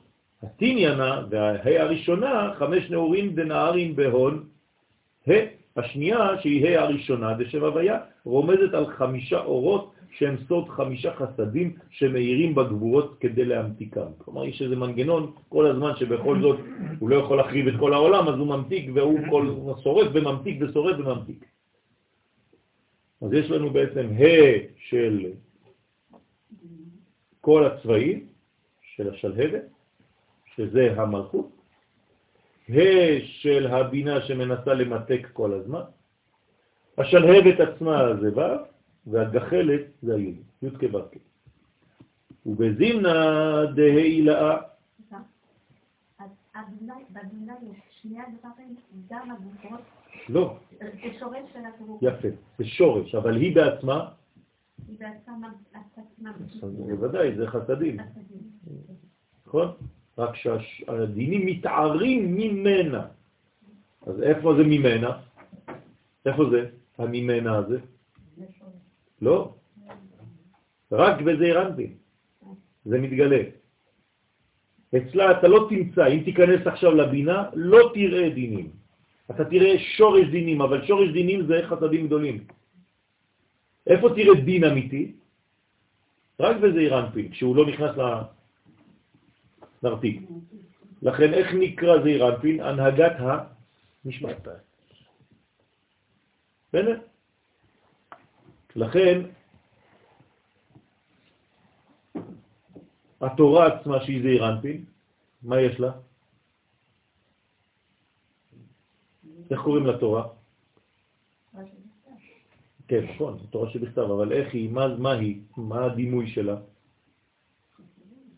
לא, להפך, זה זעיר אנפין. נו, זה, זה, זה להפך, כל עוד זה לא בתוך הנרתיק, מי זה הנרתיק של התורה שבכתב? תורה שבעל פה. אבל אם אתה לוקח רק תורה שבכתב, אתה קורא רק פשט, זה רק דינים. בסדר? כלומר, מי שלא לומד תורה שבעל פה, הוא משאיר את התורה במידת הדין. זה מה שעושות אומות העולם, הם אין להם תורה שבעל פה. למה זה דינים? כי זה כאן מה שכתוב, אש דת. למה? נכון? אה, נכון, נכון, בדיוק. אתה לא יכול, ל- ל- ל- ל- ל- ל- זה זה רק עקרונות כל כך כלליים שהם שורפים. ובזימנה דהילה, זה מיוחס לתורה או שזה מיוחס לקדוש ברוך הוא? לתורה, לתורה. כלומר, אה, אה, עוד פעם, ולא אף ישראל. נכון. נכון. זה אותו דבר, זה הגילוי שלו, הרי מה זה התורה? מה יש לה? יש לה מציאות בפני עצמה? זה גילוי שלו, זה צורה אחת של גילוי. אז זה, זה, וקודשה ברכוחה. נכון, אבל זה צורה אחת, הכל זה, זה קודשא בריחו ב- בגילויים שונים, קודשא בריך הוא גם זה וגם זה וגם זה. נכון. לא. בגלל שברגע שהוא לא מחובר למדרגה שנקראת תורה שבעל פה, שהיא מלכות, שהיא נרתיק, אז הוא מופיע בצורה, בשלב הזה, בזמן הזה, במימד הזה, בדין. כן, גם החרב כשהיא מחוץ לנרתיק, זה אותה חרב כשהיא בתוך הנרתיק. אז למה פה היא דין ושם היא רחמים? לא. זה פשוט סיטואציה שכשאתה מרכיב שני דברים, אז זה הופך להיות מכסה משהו, וכשאתה מגלה, אז זה בגילוי. זה אותו דבר. שום דבר לא השתנה, רק שזה בעצם הרכבות שונות. מעשה מרכבה. אבל אז מה שאפשר להבין שכל גילוי, אחד המרכיבים הבסיסיים שלו זה דין. חייב. אם לא, אז זה אין גילוי. איך תגלה משהו אם אין בו דין? דין זה צמצום. איך אתה יכול לגלות דבר אם אין לו דין? אם אין לו צמצום, אם אין לו גבולות? איך אתה יכול לגלות? הרי אמרנו שהיש הראשון הוא כבר צמצום, נכון? מהעין יש לך יש, שזה צמצום עצום. אז אז כל גילוי הוא הקטנה. נכון, בוודאי, מטבע הדברים. ולכן משה קיבל רק תורה אחת. אפשר לעשות גילוי גדול. זה בדיוק העניין הזה. כלומר, אתה עכשיו אומר למה אני לא הקדוש ברוך הוא בעצמו. לא. זה מה שאתה אומר במילים אחרות, אל תפחד, זה בסדר. אמרתי. כן, לא. כן. כולם אומרים את זה, אל תדאג.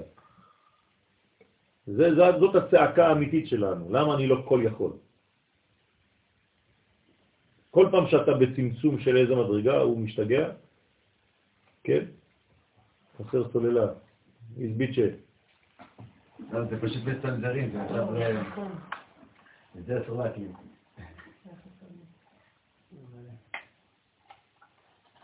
אין מקום. זהו, נגמר, אין מקום. אתה רואה, הנה, אוברדוז.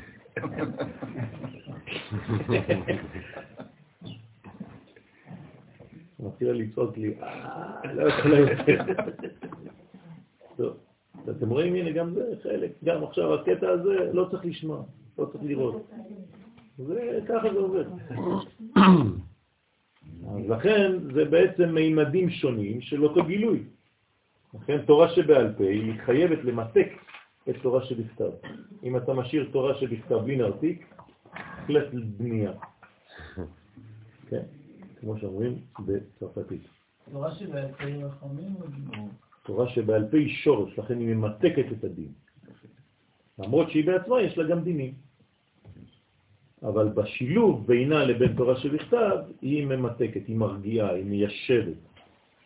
כלומר, אתה לוקח מדרגה של תורה שבכתב, אתה לא מבין כלום אם אתה לא מיישב את זה בתורה שבעל פה. אתה לא יודע לאן ללכת עם תורה שבכתב, לבד. נכון? זה אור בלי כלים. אז אתה חייב כלים. תורה שבעל פה היא הנרתיק לתורה שבכתב, שהיא האור. היא גם דין. היא גם דין בעצמה, בוודאי.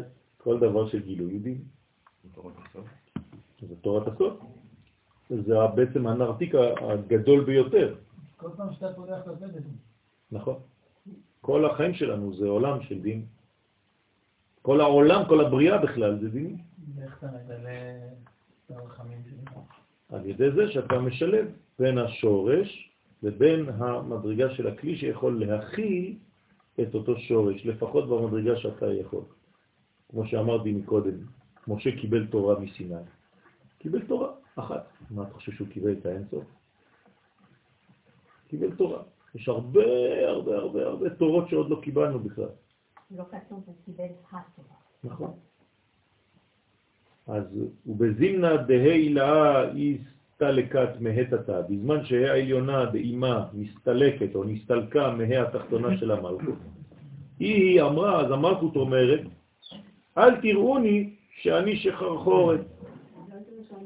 כן, זה, כלומר, אני לא סתם שזופה, תסתכלו עליי, אני שחורה, כן, שחורה אני, אבל אני יפה, שחור אני ונבה. אז אל תראוני שאני שחרחורת. למה אומרת המלכות ככה? מה חסר לה? אור. אור של מי? כן. של הבינה. נכון? הבינה מעבירה דרך זה ינפיר. כלומר, המלכות אומרת, אין לי את האור של אימא שלי, אז אני נראית שחורה. הייתי אמורה להיראות. לבנה, כי הבינה היא לובן. אז למה אני שחורה אם היא לבנה? הרי שתינו אותיות ה' היינו אמורות להיות תאומות. כמו האמא, ככה הבת. תלמך תלפי. אז למה זה לא נכון? בגלל, לפי שהיא חוזרת לסוד נקודה שחורה, בגלל שאין לה חיבור בשלבים מסוימים, היא לא מקבלת את ההערה שהיא אמורה לקבל מהאימא העליונה. ובזימנה דאי נהרה בגבנה, ובזמן שהמלכות מאירה בגווניה על ידי הערת אימה, כלומר כשהמלכות כן מקבלת מאימה בגלל שזה אירנפין עושה את הקשר ביניהן, תמר בה, אז נאמר במלכות שזה אירנפין אומר, וראיתיה מקושטת בתכשיטיה להכנת הייחוד. לזכור ברית עולם, לזכור להתייחד עימה על ידי היסוד הנקרא ברית עולם. זאת אומרת שהיסוד רואה שהמלכות הופכת להיות מוכנה, איך היא מעלה תשוקה, מעלה עדים. אז הוא רוצה להעביר לה את מה? את הלובן שיש בבינה. לכן הזרע לבן. כלומר, מה יש בזרע? בינה. מהמקום העליון הוא מביא לה. זה המוחין שדיברנו. לכן זה חייב להיות מהלובן העליון.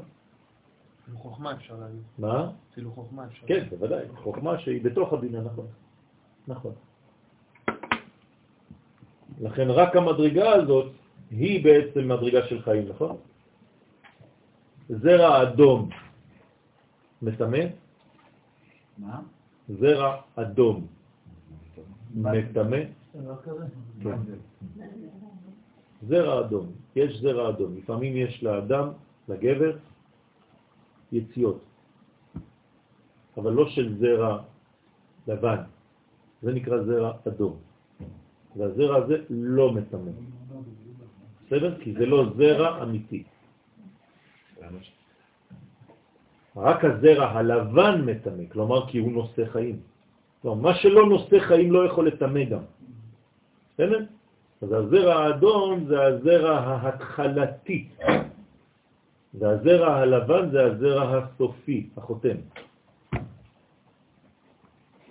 זה מטמא, כי אין לו כלי. בגלל שאין לו, אין לו חיים. מטמא זה כשיש סילוק של חיים. מה זה טומאת מת? זה בגלל שהיה חיים. נכון? אדם שאין לו, הוא- אין לו תוכן, הוא ריק, אז אין לו מה לטמא גם. טומאה זה רק סילוק של מנגנון חזק שהיה.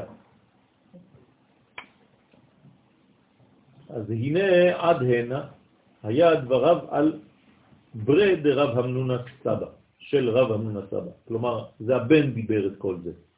ועתה קמו גם נשמות התנאים והאמוראים שהיו שם.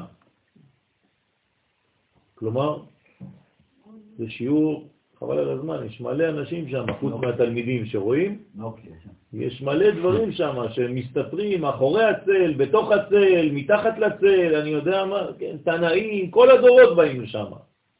שנאמר, חברים מקשיבים לקולך, השמיעיני. זאת אומרת שכשמעבירים שיעור אתה לא יודע בכלל מי נמצא בשיעור, אתה חושב שזה רק האנשים שפה. אבל מי שיש לו עיניים לראות, אז הוא רואה גם מעבר.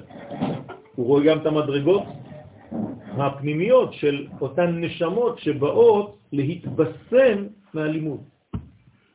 אז לכן, כמובן בתורה כזאת כמו רבי שמעון בר יוחאי, זה שזה מעלה, חבל על הזמן, אז יש מלא מלא מלא נשמות בחדר שם.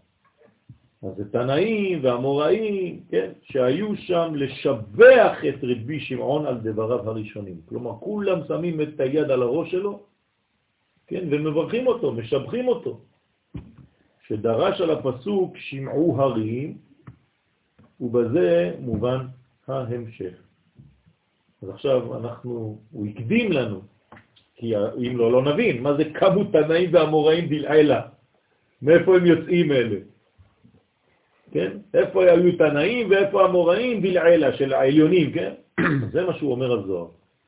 קמו תנאים והמוראים דלעילה הנזכרים למעלה, והם הנשמות שבאו מגן עדן לשמוע סתרי תורה מרבי שמעון.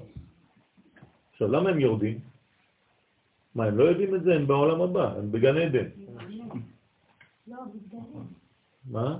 זה גילוי. אז מה? אז בשביל מה?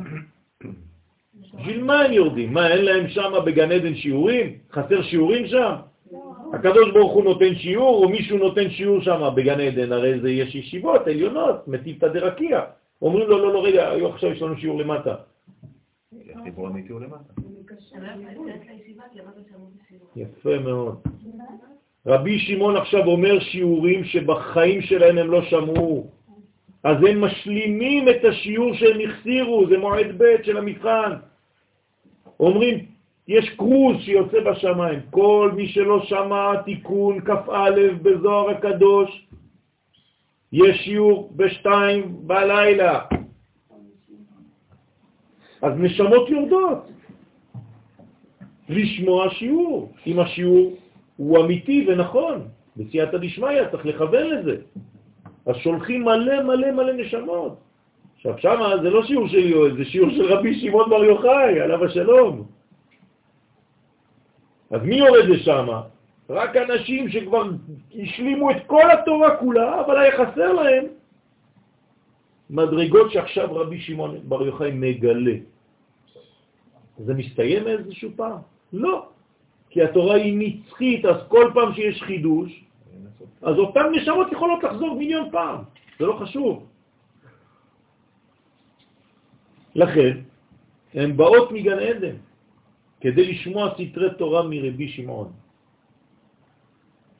ואמרו לרבי שמעון, רבי, רבי, כן, הם אומרים לו, רבי, אתה הרב שלנו, גם אם אתה עדיין בעולם הזה ואנחנו כבר בעולם הבא, ואנחנו רואים דברים אולי שאתה לא רואה, אבל זה לא נכון. כמה תקיפה קיר תדילך, כמה חזק הקלע שלך. הם אומרים לו, וואי וואי, כמה אתה חזק, רבי שמעון בר יוחאי. נמשכנו לפה, היינו בגן עדן.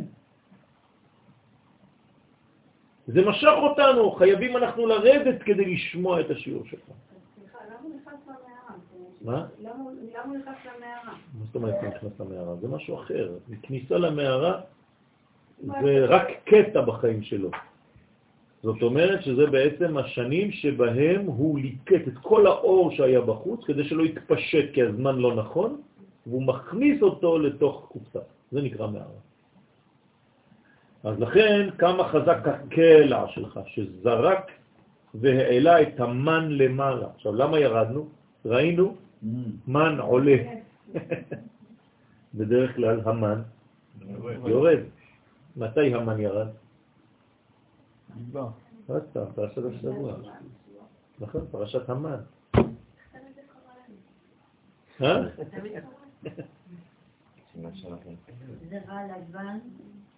יפה מאוד. וה- והמן כזרע גד לבן הוא. יפה, נכון. זאת אומרת שהמן הוא יורד מגן עדן, כלומר הוא עלה לשם, איך הוא ירד אם הוא לא עלה? הרי מן זה מים שעולים ממטה למעלה. אז עכשיו זה בעצם כל העדים שהאנושות, שבני ישראל מעלים, שצדיקים מעלים, רגע, המן זה מים נופים, לא? כן. אז איך זה נמצא למעלה ויורד? כן. זה מה שזה עלה, עכשיו זה יורד, בצורה אחרת. כלומר זה משנה צורה, זה הופך להיות מים דחורים. כלומר, הגבר מש, משתמש בכלי, בעדים שהאישה העלתה. זה הזיווג הנכון. בסדר?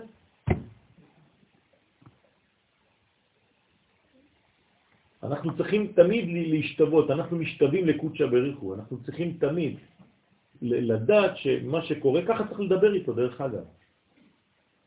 הנה, עכשיו יש זמנים קשים. אז מה אומרים? אז צריך לדעת לדבר. מי היה הסנגור של עם ישראל? כל הזמן היה יודע למצוא את ה... משה.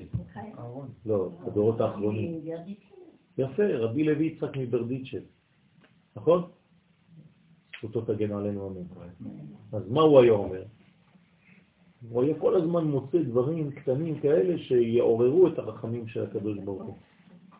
למשל, הוא חושב, הוא אומר, טוב, אנחנו מניחים צילים, נכון? אבל כתוב בגמרא שגם הקדוש ברוך הוא מניח צילים. טוב, מה כתוב בצילין שלנו? שמע ישראל, השם אלוהינו, השם אחד. מה כתוב? מה כתוב בתפילין שלו? ומי כעמך כישראל גוי אחד בארץ. טוב, אם בן אדם מפיל את התפילין שלו, מה הוא עושה? מיד מרים אותם ומנשק. אז הקדוש ברוך הוא, כשעם ישראל נופל, כשהתפילין שלך נופלות, מה אתה צריך לעשות? להרים את עם ישראל ולנשק אותם. אתם מבינים איך הוא משחק עם זה? וזה מעורר רחמי שמיים. אז צריך לחשוב על זה. כל מה שקורה לנו פה, זה בעצם הקדוש ברוך הוא עושה את אותם דברים. אני מרגיש איזה מין רגש כזה. טוב. והיינו על ידי גילוי הסודות גרמת עליית המן. כלומר, מה זה גורם לימוד הסוד, לימוד התורה הסודית הזאת, הפנימית הזאת של הזוהר? זה מעלה עדים שאתם לא מבינים כמה. בעולמות העליונים, מה שעין לא יכולה להבין ואוזן לא יכולה אם אני לשמוע. לא מבין כמה אני מעלה עדים עכשיו, אני גם לא מבין מה ירד אחר לא כך. חשוב. אתה, אתה, אתה כן. פועל, אתה בתוך מנגנון. לא מדברים עכשיו על הבנה. כן? כל מי שכל החיים שלו רק מתעקש להבין, הוא כל הזמן במלחמה. תעשו, תפסיקו לחפש להבין כל הזמן. נכון שצריך להבין אחר כך, אבל לא לפני. אחר כך תעשה חשבון מה קרה, אבל תפעל, תעשה. אנחנו לא יכולים להבין הכל, אנחנו אה, בתהליכים. מה שאנחנו יכולים לתפוס, אנחנו תופסים. והכל בסייעתא דשמיא כמובן. אבל לא בשביל זה צריך להפסיק ללכת. אז לכן זה מעלה סודות לעליית מן, מעליית מן האלה. דיסליקת לה עד אין סוף, שהעליית שהעלית, אומרים לו הנשמות, את המן עד הקטר שבו מתלבש האין סוף ברוך הוא. כלומר, לא בגן עדן.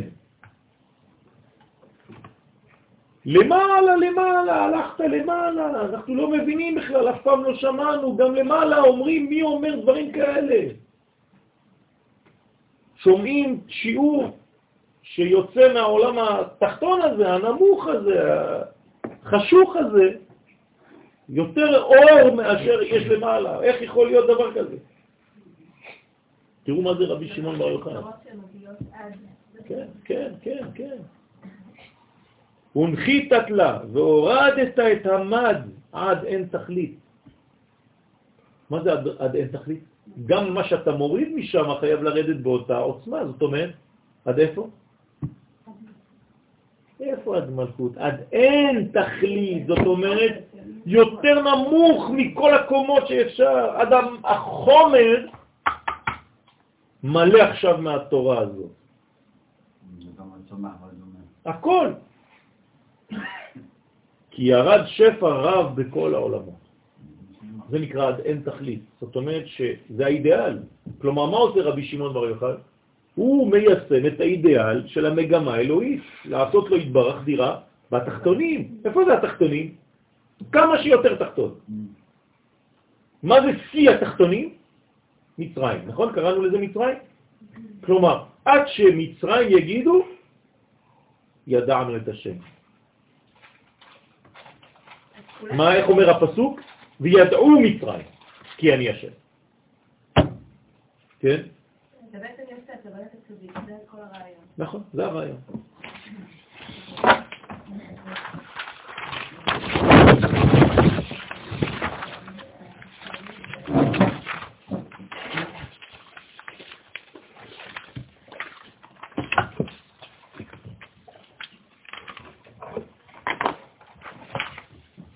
כשאתם באים מחדרה ומרעננה, תראו איזה מים נוקבים אתם מעלים למעלה, מה אתם חושבים, שזה סתם הולך ברגל? קילומטרים של מים. נכון? ומלוד ומ... לא יודע איפה אתה שם, מישראל. איש סודי. שאני אפילו לא יודע. דמות מסתורית.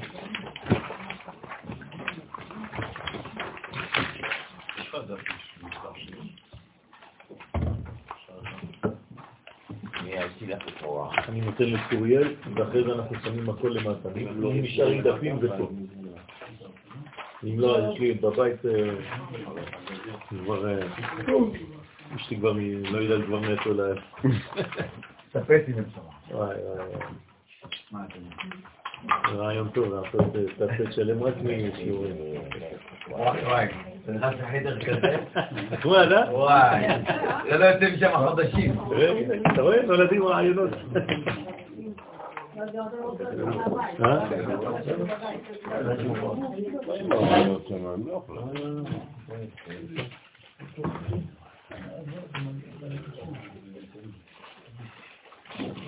מוכנים? טוב. אנחנו בהמשך, תיקון כ"א, דף מקור מספר 8. פתח כמלקדמין.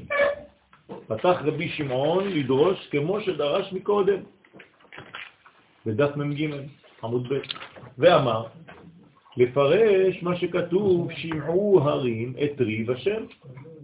והתחיל, כן, עכשיו הוא דורש את הפסוק, שמעו הרים את ריב השם, כלומר הוא מתייחס להרים והוא מבקש מהם לשמוע, זה ציווי, כן?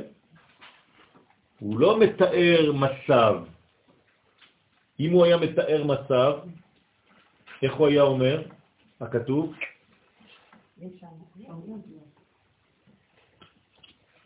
או שמעו הרים, או תשמעו. אבל שמעו זה ציווי. כלומר, הוא דורש מההרים לשמוע את ריב השם. והתחיל ואמר לו, לתנאים ולאמוראים, כן? שבאו, כל הנשמות האלה. אומר, טוב, עכשיו הם באו, צריך להוציא להם עכשיו עוד חידוש. לא סתם באו לפה. רגע, אז הם הערים? כן. לא, עוד, מעט. אמרנו כבר מי זה ההרים. אמרנו שזה האבות, אברהם, יצחק ויעקב. אבל צריך להבין שיש כאן רעיון, אתה צודק, בוא נראה. אבהן אבהן. כלומר, אבות אבות. תורים רב רבים. מה זה תורים? הרים גבוהים, רב. שמעו, כלומר, תרגום בעברית, אבות אבות הרים הגדולים, שמעו את דברי. למה דבריי? אמרתי דברי. כן, כי זה שיעור אחד, זה לא דבריי, דבריי זה סתם פקה פקה פקה פקה. יש לי דיבור אחד, אומרים דבר השם, לא דברי השם. שימו את דברי. רוצה לומר, אלו הנשמות של האמוראים המושרשים בחסד גבורה תפארת הנקראים הרים. עכשיו תשים לב, כמו שאתה אומר, עוד, שזה בעצם בשורש מיוחס לאבות, שהם הערים הגדולים, אבל הנשמות של אותם אמוראים שירדו עכשיו, מאיפה הם באים, אותם נשמות? מאיפה הם באות? מחסד גבורה תפארת. זאת אומרת שהן מיוחסות, אותן נשמות, לאברהם, יצחק ויעקב. זה מאותו שורש. ולכן גם הם, האמוראים האלה נקראים הרים. שהאמוראים הם מחסד גבורה תפארת, דנוקבה. וכאן עוסק בחגת דזיירנפין. מה ההבדל בין האבות לבין האמוראים? שהאבות הם ההרים של הזכר, והאמוראים הם ההרים של הנקבה, של, זה, של מלכות. בסדר? לכן נקראים אמוראים.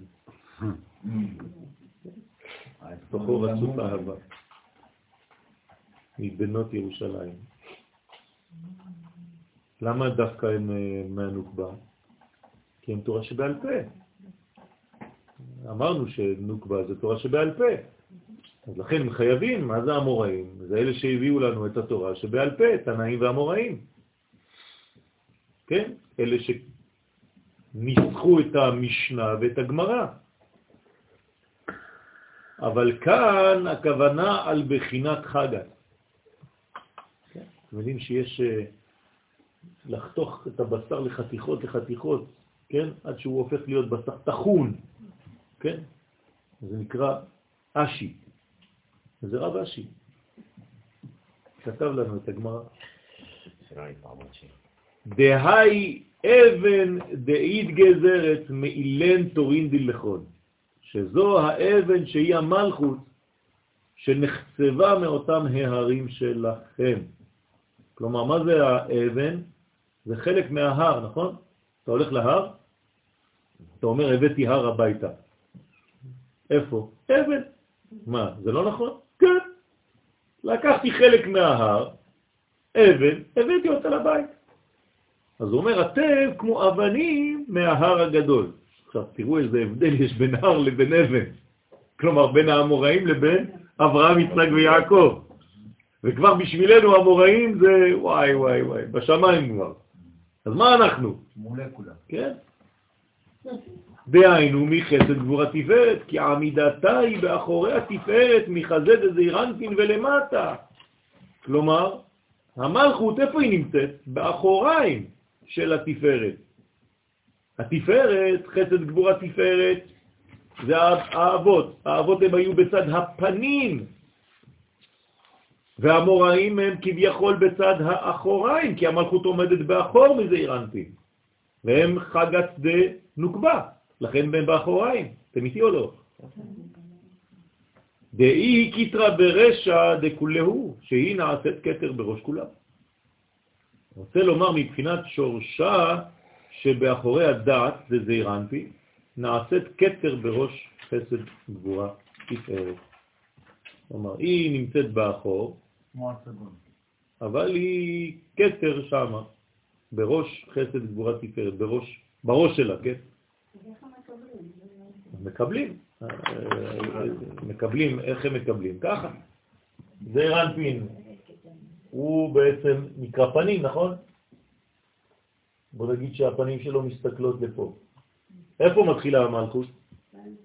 בחזה שלו, אבל מאחורה. היא מסתכלת לכאן, אז היא באחור. אז אין פה חסד גבורה תפארת, כתר חוכמה בינה כאילו. זה חסד גבורה תפארת בעצם, כי זה בקומה של החזה. הבנתם? כלומר, איפה שסיימו האבות, מתחילים האמוראים.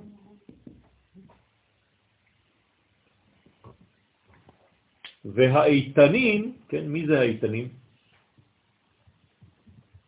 הם הנשמות של התנאים, לכן קוראים להם איתנים. תנאים זה אותיות איתן. המושרשים בעיניי דזעירנפין.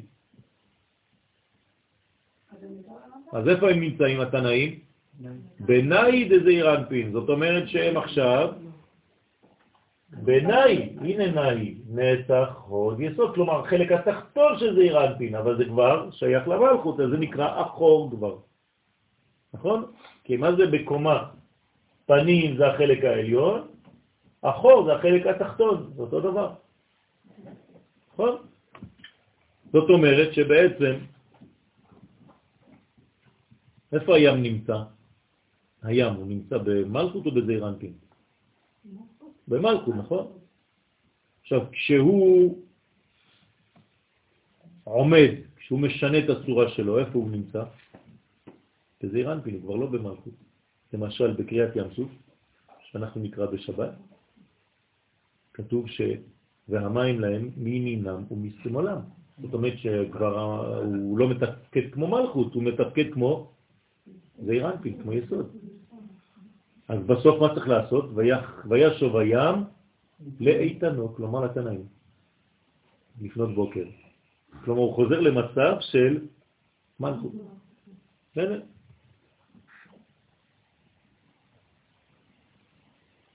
איתן זה תנאי, תנאי ראשון. דאי הוא קיטרה על כולהו, שהיא נעשית קטר על כולה. רוצה לומר, מבחינת שורשה מציפרת שזה אנפין, נעשית קטר בראש נהי. היא סליקת ריב עלייך הוא בגין בעלה. בתחילת השיעור אני מדדתי אתכם, הייתם ב-90% של ריכוז, עכשיו אתם ב-40. שלוש שיעורים. כן. אני לא יודע, עד שאני ארגיש שממש אי אפשר יותר, אז אני אעשה איזה סוף קטן. עכשיו אתם ב-40, 35, חבל על הזמן. כולם? לא, בגלל זה יש לא, ממוצע, יש ממוצע. כלומר, יש שהם ב-5, 10, יש שהם ב-50-60, הממוצע זה 30-40. ברוך השם זה מתמלא, מה? כן, לאט לאט. אבל אתם לא בשיעור בינתיים. אבל יש שלבים כאלה, מה לעשות? אני מתקדם. טוב. אתה נעים פה. מה? זה לא מוקלט. אני... חבל על הזמן. אם הייתם... אני גם לא יודע איך להסביר את זה, אבל איך אני מרגיש אתכם, אתם לא מבינים. סימן שהחיבור טוב, ברוך השם. ברוך השם. כן, אני יודע בדיוק איפה אתם נמצאים, זה כאילו, אני מרגיש את זה בקומה שלי, אני יכול להגיד זה פה, זה פה, זה פה. טוב. היא סליקת ריב עלייך ובגין בעל, אז בגלל שאני אוהב. בגלל זה זה כנראה הזדהות כזאת. אז השכינה מעלה ומעוררת ריב וקטטה על תלמידי חכמים שבעולם הזה, שהם משורש שלכם. למה? למה השכינה מעלה ומעוררת ריב וקטטה על תלמידי חכמים שבעולם הזה? לא, לא, בגלל שהם לא לומדים קבלה. הנה, לפי שאינם לומדים תורה לשמה. חז ושלום.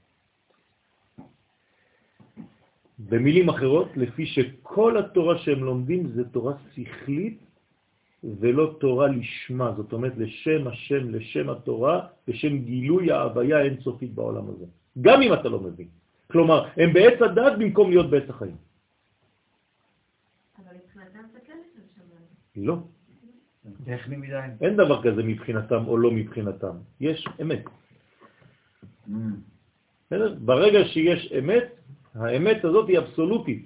היא נמדדת על פי קריטריונים של האמת העליונה, לא לפי מה שאני מרגיש או לא מרגיש, או חושב או לא חושב. האם אתה לומד תורה לשמה, כן או לא, זהו. ותורה לשמה, כן, היה נוהג לומר מורנו ורבנו הרב מניטו זצ"ל, זה תורת הסוד. מי עוד אומר את זה? הרב קוק והרב... בניהו שמואלי וכל המקובלים של היום אומרים שתורה לשמה זה תורת הסוד. זה נקרא תורה לשמה. איפה הייתה תורת הסוד לפני הרשב"י? היא הייתה. במערה? לא, זה, זה מציאות, זה קיים. זה רק הוא לא גילה. צריך לגלות את זה. נכון, היא דורשת את התורה הזאת. עכשיו, ממי דורשת? היא לא סתם אומרת אנשים פשוטים. סליחה, אבל הם מבחינתם אה, מביא- מביאים תורה שמבחינתם באים להביא שם שם בעולם דרך התורה הזאת. עוד פעם, זה, זה נכון, אבל זה לא נקרא תורה לשמה. יש שתי בחינות של תורה. גם אם יש בזה לשמה, כן? זה נקרא ובתורתו יהגה יומם ולילה. אבל שם כתוב כי אם בתורת השם חפצות. בסדר? אז לכן, כן, לא אני אומר את זה, אני לא, לא אומר כלום, הנה, זה מה שאומר הזוהר. כלומר, שיש ריב, השכינה מעלה ומעוררת ריב. לכן מה הוא אומר? הרים, שמעו הרים את ריב השם, יש פה ריב. למה? לפי שאינם לומדים תורה לשמה. לכן אינם יכולים להמשיך מוכין לבעלה זעיר אנפין כדי שיתייחד עמה. כלומר, המלכות צועקת ואומרת כל עוד ותלמידי חכמים לא לומדים תורה לשמה, אז זעיר אנפין לא יכול להביא לי, אני המלכות, את המוכין. אה. אז היא באה בטענות, דאי היא מבועה סתימה כסלע, ואז היא מבועה סתומה כסלע. זאת אומרת, היא הופכת להיות כמו אותו סלע, יבשה. יבש. זאת אומרת, אתה, צריך להרביץ לו כדי שיוציא מים, מה זה? אני צריכה להתרבות, אני צריכה, צריכה מים. הלו. רוצה לומר, כשזעיר אנפין אינו מתייחד עם המלכות, אז היא כמעיין סתום, כסלע. למרות שיש מלא לתת, אבל זה סתום. כי עד דייתה בעלה לה יהבה ממוי, עד שבעלה יבוא אליה בסוד הייחוד, אינה יכולה לתת מימי ההשפעתה לתחתונים. אז יש בעיה. היא חייבת לקבל מהבעל, והבעל צריך לקבל מחוכמה, אבל מי עושה את זה? מים נוגבים שתלמידי חכמים מעלים פה, כשהם לומדים תורה לשמה. אבל אם אין תורה לשמה, מאיפה יבוא המוח, כן, מוח החוכמה, מוח הבינה ומוח הדעת של היוד העליונה שזורמת דרך כל זה? אין. כלומר, כאילו טיפת הזרע היא לא, לא, אין בזרע חיות אפילו. דה ישנין אינון, כפטישים, במחן בהוא סלע, כי הלשונות הם כמו פטישים המכים באותו סלע. רוצה לומר, הלשונות של תלמידי חכמים, העוסקים בתורה לשמה בעולם הזה, הם בעסק תורתם מעלים מן במלכות לגרום ייחודה עם זעיר אנפין, וזה דומה למה? לפטישים שמכים. כלומר, כשהתלמיד חכם מדבר, הלשון שלו, כן? מכה כמו פטיש בסלע. לכן זה מילים בעצם חזקות מאוד, כלומר זה גורם זעזועים בעולמות העליונים, כל מילה שתלמיד חכם מוציא באמת, אם זה תורה לשמה. אז יש פה גם מבחינת ההסתברות הזאת. בוודאי, רק, רק, זה תורה לשמה. זה בדור הזה. נכון, זה רק. זה רק, כלומר הרעיון הבסיסי והמרכזי והעיקרי והכללי, שאנחנו לומדים את זה, חייב להיות רק דבר אחד, הקדוש ברוך הוא תתגלה בעולם. לא בגלל שכואב לי עכשיו ונמאס לנו כבר לחכות, ואי אפשר כבר ודי, ועד מתי. לא, זה עדיין בשבילך. בשבילך, הקדוש ברוך הוא. אני דואג לזה שאתה בעצם לא מגולה, זה חילול של השם שלך בעולם. אתה בגלות, אני רוצה שתיגאל, לא אני. אני זה, זה, זה, זה תוצאה של מלווה, זה, זה פועל יוצא. אבל אתה בגלות, הקדוש ברוך הוא, אני כואב על זה. זאת הצעקה האמיתית. באיזה זכות אנחנו יכולים לבוא ו... מה זאת אומרת באיזה זכות? זה לא זכות, להפך, זה כאב, זה לא עניין של זכות. איזה זכות יש למישהו להגיע למדרגה של ההרגשה הזאת, זה משהו אחר. זו זכות. להרגיש את זה זו זכות. לומר את זה, יכולים להגיד את זה, אבל מן הפה ולחוץ. כולם יכולים להגיד. ולעשות מלא תנועות. אבל מי- אמיתי, אמיתי. כן. וואו, פה זה, זה, זה נזיפה. הזוהר מדבר על תלמידי חכמים, לא על אנשים פשוטים. הוא אומר את זה בצורה אחרת במדרש. תלמידי חכמים שבכל הדורות לא יפה עשיתם, שחיכיתם לתורתי ולא חיכיתם למלכותי. כלומר, הייתם רק דתיים, לא לאומיים. לא אכפת לכם המלכות, העיקר לי לשבת וללמוד. עכשיו, אם ברעיון של הלימוד שלך התוצאה הסופית זה מלכות השם בעולם, אבל לא מלכות סתם באוויר, כן? שמתלבשת במלך, שיש לו צבא, שיש לו כלכלה, שיש לו הכל, ואתה דואג לזה. אז כן, עליתם ל-60. ועם כל זה, ולת חד מיניו דאפיק מינה נביאוך. ואין אחד מן התלמידי חכמים שיוציא ממנה נבואה, לא נבואה, כן, באלף, נבואה, כלומר המבוע, כן, המים, בוק בוק בוק. אף אחד לא עושה את זה. היום אני משום מה שומע מלא אנשים שאת כל האלפים הפכו לעין. משגע, פשוט משגע. אני נושם אוויר. מאיפה אתה נושם אוויר? למה, אוויר זה עם עין? מה זה הסגנון הארסי הזה של הדיבור? ורוצה לומר. שאין מי שמשמור, שורשים זה. ורוצה לומר שאין מי שיוכל להמשיך ממנה השפע להשפיע על התחתונים. אז, אז מה עושים? יש פה, יש פה צעקה גדולה מאוד פה של, של רבי שמעון בר יוחאי, של הזוהר פה. אין המשכה. אין- כן? עכשיו, זה הוא אומר את זה. אין, אין, אין, אתם, לא, אתם לא דואגים למלכות באמת. כלומר, מה אומר רבי שמעון בר יוחאי? אם הוא מעז לומר את זה, מה הוא אומר? אני עושה את זה, זה מה שהתורה שלי רוצה לעשות, ולכן איפה אני נמצא? בהוד שבהוד. זאת אומרת, הדאגה שלי היחידה זה מלכות, להוריד את הדברים למלכות. לכן אתם באים לשמוע עכשיו את השיעורים שלי, כי זה חידוש, כי בזמנו אין... לא יודע, לא, לא יודע, אבל אם עכשיו הוא אומר את זה, זה לא פשוט. הוא כאילו עכשיו.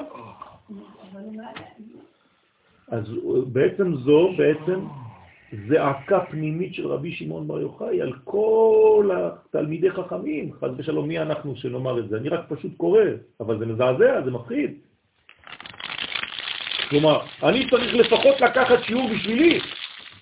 אני לא מדבר עכשיו על תנאים או אמוראים, מי אני והם, איפה הם ואיפה אני.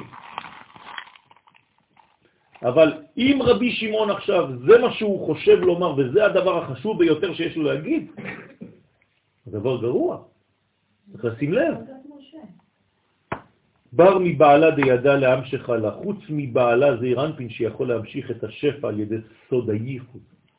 כלומר, רק מי שלומד את סוד הייחוד יכול לעשות את זה. כלומר, זה אירנפין.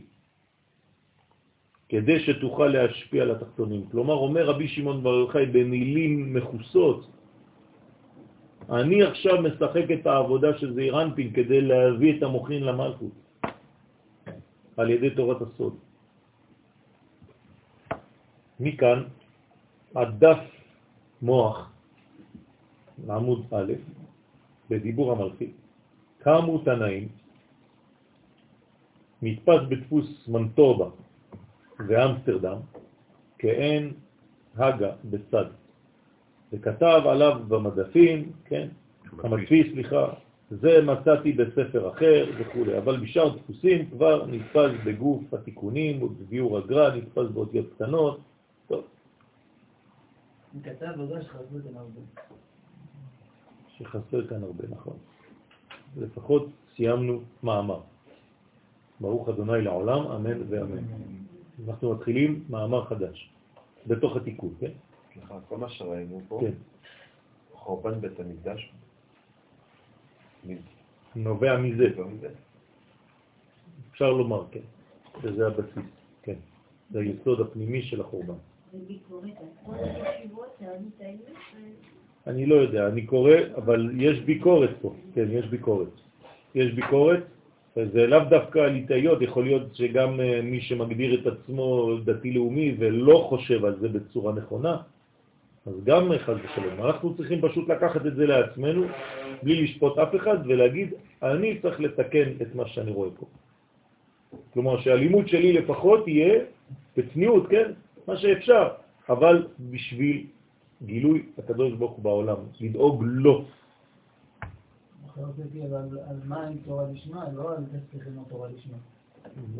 זהו, תורה לשמה זה תורת הסוד. זה העניין. בסדר? לא לא בטוח שזה מקובל, כן, זה מקובל, בטוח. אבל אם זה מקובל, זה זה מה שאני אומר. כלומר, אני אגיד לך משהו אחר. כשכואבת לך הרגל, אתה לא הולך לראות רופא משפחה. אתה הולך לראות פודולוג. זהו. כשמדברים על דברים של קבלה, הולכים לשאול מקובלים. אתה לא יכול ללכת לשאול שאלות של קבלה לרב פשטני, למה זה שאלה של קבלה? בגלל שתורה לשמה זה קבלה. לא, אני אומר שה... לשמה, זה... לשם ה', לשם המלכות. מה זה לשמה? זה, זה העניין. זאת אומרת שאתה צריך להבין את זה. זה מושגים, זה מונחים של קבלה, שאם אתה לא מעמיק בהם, אז אתה לא תבין מה זה אומר. לכן אמרתי וציטטתי את מה שאומר דוד המלך בפרק הראשון בתהילים. כי אם בתורת השם חפצו, למה זה בתורת השם? מה, יש תורה אחרת שהיא תורת השם? כן, ובתורתו. אז-. יפה, אז, אז זה מה שאני אומר, תורת השם תמימה. אז איזו תורה אתה לומד? תורת השם או תורתו? בסדר? התנאים והאמוראים זה תורתו?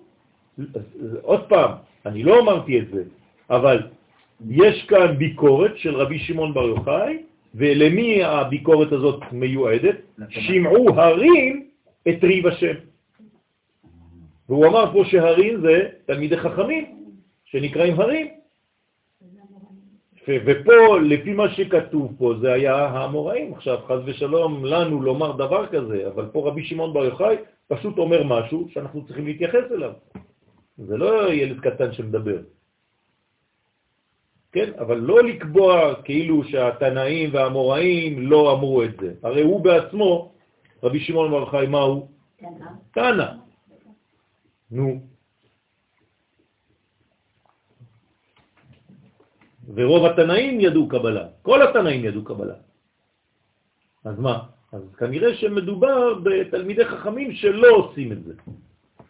טוב, להבין את המאמר הבא בעזרת השם, נקדים מה שכתב האריזה. חלק לדוגמה על רבי עקיבא בספרד. מה? לדוגמה, מי שחלק על רבי כן. שלא ראה דבר כוכב משיח. זה מבחינה של גילוי. יפה, למשל, הנה דוגמה. כלומר, כשמקובל רואה משהו, שיש פוטנציאל בבן אדם שלכאורה הוא לא המשיח האידיאלי שאתה בישיבה למדת עליו, יוצא לך איזה לוחם אחד שנקרא בר כוכבא, ואתה אומר כמקובל שיודע את תורת השם, שהוא בפוטנציאל משיח, בחזקת משיח, ויבואו מבחוץ ויגידו לו, מה אתה מבלבל את המוח, זה משיח, זה גאולה, זה, זה מדינה, זה... זה אומר שאם אולי כולם היו הולכים איתו, אז כן זה היה. יכול להיות. שזה היה מפתח את הכוח, את העוצמה, היה נותן לו עוצמה. בסדר? מה שנודע שכל כוונת התפילה היא לברר ולתקן ולהעלות את הרפח ניצוצים שנפלו בשבירה. כלומר, אנחנו עכשיו מתייחסים לתורה ולתפילה. עכשיו זה המשך, זה לא סתם מנותק ממה שעשינו קודם, ממה שאמרנו קודם. במילים אחרות אומרים לנו שכל מה שאתה עושה בתפילה, כלומר בקשר שלך עם האלוהות, שזה נקרא תפילה, זה כדי לברר ולתקן ולהעלות את כל הניצוצות שנפלו בשבירה. כלומר, לגאול את כל הניצוצות שיש בעולם הזה שנמצאות בקליפות. כן, כל הניצוצות שנמצאים בקליפות. ומי שיש לו נפש ממלכות דעשייה, יכול להעלות את הבירורים עד היסוד של המלכות, באצילות, בסוד מים נוקבים. כלומר, כל מדרגה מעלה למדרגה שמעליה. בסדר? כלומר, אם הנשמה של האדם היא ממלכות, אז איפה יכולה לעלות מן? ליסוד. בסדר? והם מתקנים שם על ידי המד היורדים שם. כלומר, כמה מעלות אנחנו אה, בעצם עולים? זה מרוץ שליחים? מעלה אחת. זה מרוץ שליחים כזה. כן, אתה כאילו מעלה מים נובין למעלה שמעליך, למדרגה שמעליך. לא הוא מעלה ל... אל תקפוץ שתי מדרגות. דרך אגב, יש הלכה לא לעלות שתי מדרגות. אה. הנה, אתם רואים איך ההלכה והקבלה אותו דבר? ומה אומרים שם בהלכה? למה אסור לך לעלות שתי מדרגות יחד? מה זה גורם אם תעלה ככה? עכשיו, כשאתה עולה מדרגות בבית שלך, כן. אל תקפוץ שתיים שתיים, אלא אחד אחד. הקטע אומרים לך, יש לזה תוצאה גם כן, חמורה, בנפש, בגוף שלך. וואי, וואי. מה? מה? כתוב שם. זה מוריד לך 1 על 500, 1 חלקי 500 מכוח הראייה שלך. כלומר, העיניים שלך מתחילות להיות יותר ויותר חלשות. לא מדבר על זה שתרכיב משקפיים. אתה פחות תראה לעומק. אתה כל הזמן מאבד 1 על 500 של ראייה עמוקה. מה, צריך לבטל את המדרגות בעולם. לא, צריך לעלות אחת-אחת. עוד פעם, אל תהיה מניקי, או הכל או לא כלום. לא. בסדר? זה רעיון. לא- לעבור למסורים. דרך אגב, בבית המקדש לא היה היה כבש, בגלל זה. אתה רואה? וזה. כבש זה עלייה מתונה כזאת. הכבש היה כדי שהערווה לא המזבח. אותו דבר, זה אותו דבר, זה אותו מדרגה. כי כשאתה עולה מדרגות בקפיצה בדילוג, אתה מגלה ערווה. כלומר, אתה בעצם הולך למדרגות שהן לא שלך בבת אחת ואתה לא עולה כמעט כמעט. כלומר, אתה רוצה גאולה עכשיו, מיידי, בלי שאתה מבין תהליך. זה אמירה לביצוע או אמירה רעיונית? זה אמירה רעיונית ואמירה לביצוע. כלומר שאתה צריך לעשות לא את הדברים. בהדרגתיות בחיים שלך. לא לדלג על זה אמירה מדרגות. רעיונית. לא, לא, לא, לא, לא, לא. לעלות אה. לא, לא, לא, זה הלכה. הלכה. שאסור לעלות שתי מדרגות יחד. כי אתה דילגת על מדרגה אחת. אז הרעיון קדם להלכה הזאת, אבל ההלכה בפועל דה פקטו אסור לך לעלות שתי מדרגות. אל תעשה את זה. זה מקלקל לך את העיניים. לרדת, אני אגיד לך, זה קשה, קל מאוד. הירידה היא קלה מאוד. אפשר לרדת הכל בקפיצה אחת. פשוט לא צריך לעשות כלום. נכון. אתה רק עוזב את עצמך ואתה נופל כל המדרגות. אז לא מדובר על זה. אבל לא לעלות במדרגות, במעלות, כן, על, על המזבח. כן. אנחנו לומדים פה, אני לא מנסה ל- ל- לחשוב, כאילו, להבין יותר מדי עם השכל, אבל גילוי השם בעולם הזה, וכל המנגנון של המלכות, והחיבור כן. בין המלכות לאינסוף. וזה לא מסתדר לי בכלל עם, עם כל מה שקרה בבית המקדש, וכל. כאילו היינו מחוברים, לא, הייתה, לא היה חיבור יותר גבוה, חזק, ממה ש... שהיה ב- בזמן של ש- שלמה המלך. מי אמר לך את זה? מה? איפה ראית את זה? שמה? שלא היה יותר גבוה. יש יותר גבוה. עובדה שזה נחרב. לא, אז, אז זו שאלה, כאילו, אם זה נחף, זאת אומרת שכל המנגנון הזה שהיה, הוא הוא לא היה בכלל... אה, לא, עוד לא פעם. עוד פעם, זה לא שחור ולבן.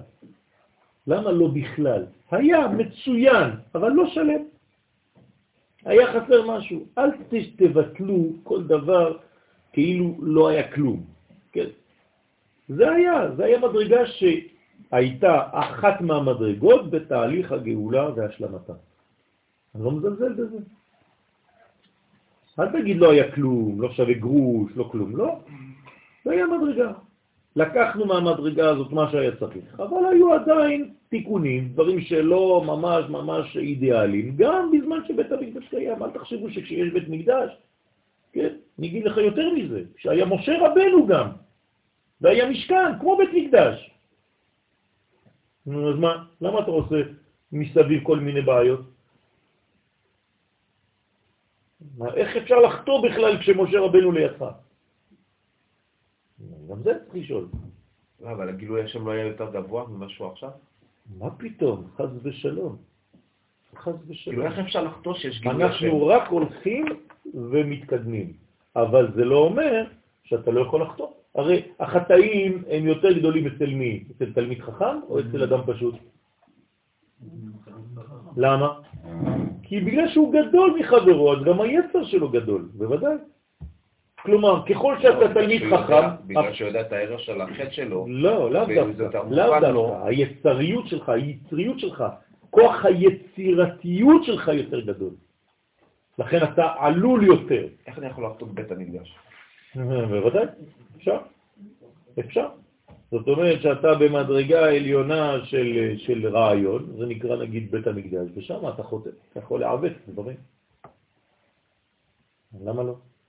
כמובן שזה זה, זה, זה, זה גרוע. יש כהן גדול, יש נכון. קורבנות, יש נכון, גילויים, וזה, נכון, ו- ויש, ויש אנשים אפילו שקנו את הכהונה שלהם, נו, אז מה? אה, סליחה, אני רוצה להצטרף לשאלה שלו גם ב- בהיבט של... אה, אה, אמרת, אנחנו לומדים שככל שהקדושה מתגלה, אז הקליפות מתמעטות. לא, לא אמרתי את זה. לא. הזה. לא אמרתי את זה. אף פעם לא אמרתי דבר כזה. שנייה, אז אני אתן לזה סימוכים.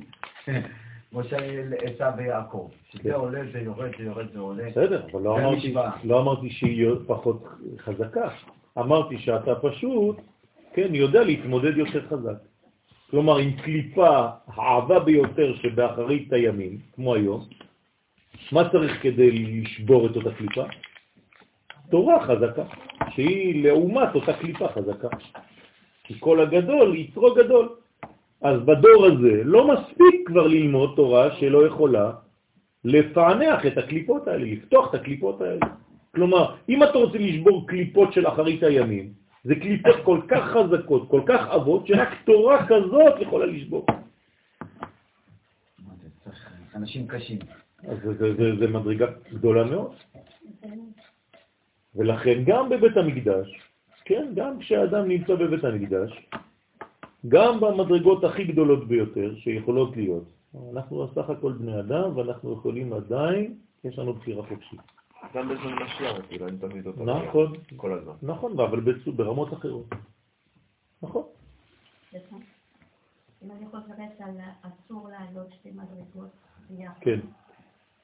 איך זה מסתדר עם ההשתלבות הפשורה שהוא בבלג על ההרים וקופץ על הגבעות. נכון, אז מבחינת ההנהגה אנחנו צריכים להשוות את הסביבה. נכון. מדובר בירידתו, לא בעלייתו. אמרתי שבירידה אפשר לקפוץ.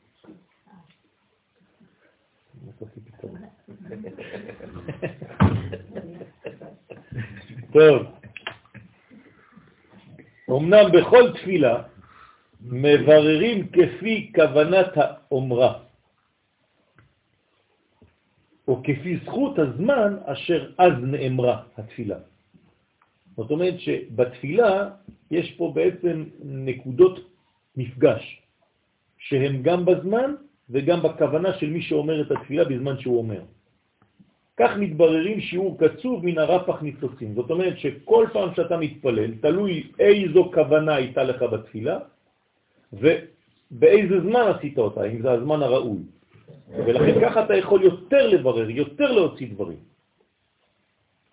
וזה שאמר, פתח ריבי שמעון ואמר, זכאה יאומן דמצלה, אשרי מי שמתפלל, באופן זה. באיזה אופן זה? שמה שבידע לסלקה רעותה לעילה, שיודע להעלות את רצונו למעלה. מה זה אומר להעלות את רצונו למעלה? לגלות אותו. לעשות רצונו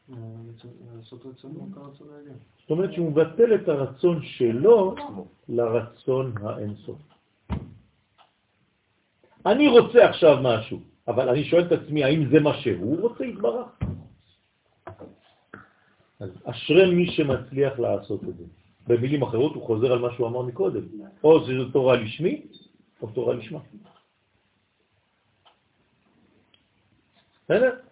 רוצה לומר שיודע להעלות את הבירורים ברפח, זה נקרא בלשון הקבלה, אם לא זה סתם נשאר מילים. לברר בירורים ברפח ניצוצים. מה זה רפ"ח? כלומר, עכשיו אני עכשיו אומר לכם, אם מישהו שואל אתכם, אתה יודע מה זה לברר בירורים של רפח ניצוצים שנפלו? איך תענה לו? תגידו את האמת. אם תיכנסו סתם למונחים קבליים, אתם לא תצאו מזה. אתה לא יודע מה זה אומר בכלל. בסדר, למדת שפה קבלית, ואתה כמו ליצן, כן, עושה את העלולים. אבל מה זה אומר? אתם מבינים מה הרב קוק הביא לעולם? את הפירוש הממשי של המונחים הקבליים האלה. אם לא, זה סתם מילים. אתה יודע להחזיר לי תשובה בגלל שלמדת, אז אתה יודע בדיוק להגיד לי מה זה, הרפח זה זה, והוא, היא, ההוא, הוא. זה טרמינולוגיה. כן, אבל לא הבנת כלום. עכשיו רבי שמעון בר יוחאי פה מסביר לנו, מה זה להעלות רפ"ח ניצוצים? זה שהרצון שלך יהפוך להיות הרצון של הקדוש ברוך הוא. זהו. עשה רצונו כרצונך. בסדר? מעניין שזה דווקא מופיע ככה, ולא עשה רצונך כרצונו. עשה רצונו כרצונך. זאת אומרת, שתעשה את הרצון שלך, שלו שיהיה הרצון שלך. כי הוא קודם. רפ"ח אה, קשור לבריאות, נכון? כשמבקשים רפואה על מישהו, זה גם, כן, בטח. אומרים לעליית רפ"ח. כן, כן. זה 288 ניצוצות, כוחות, אורות, כן? שעכשיו אנחנו מבינים קצת במושג מה זה אומר, רצונות. כלומר, הניצוצות האלה שאנחנו מרימים זה רצונות שלנו, למה? לגאול באלף את כל האורות, כדי שנראה את העולם הזה, את הגילוי האלוהי בעולם. עד היסוד של המלכות באצילות. כלומר, זה נקרא להעלות אותם ליסוד, כלומר, להעלות אותם למדרגה של הזכר. נכון. איפה היית? אה, בשיעור של הראש חודש. כן, חשבתי ששמעת שיעור השבוע, כי כבר התחלתי את ט"ו בשבט. ב- טוב. שזהו תכלית כוונת התפילה. זה התכלית. כלומר, תפילה זה דבר אחד. מה זה? לא לבקש מהקדוש ברוך הוא 1, 2, 3, אלא להעלות את הרצון שלך שיהיה כרצונו. זאת אומרת שהרצון שלו יופיע בעולם הזה. אז אני צריך ללמוד רצונו. כלומר, ספירת הכתר, זה הרצון. גבוה. דה, פימוי, מי זה פימוי? הפה שלנו, כן? פיו, הפיק שמהן. כי פיו של האדם מוציא שמות. נכון? הפה מוציא שמות. האמת שלא הפה מוציא, המוח מוציא, רק הוא עובר דרך הפה. כן, פה לא מדבר לבד. זה רוח ממללה, שהם התיבות של התפילה שמזכיר ומוציא מפיו. אמרתי את זה בלשון הלצה, אבל זה האמת. כלומר, רוב הזמן כשאנחנו מתפללים, הפה מדבר.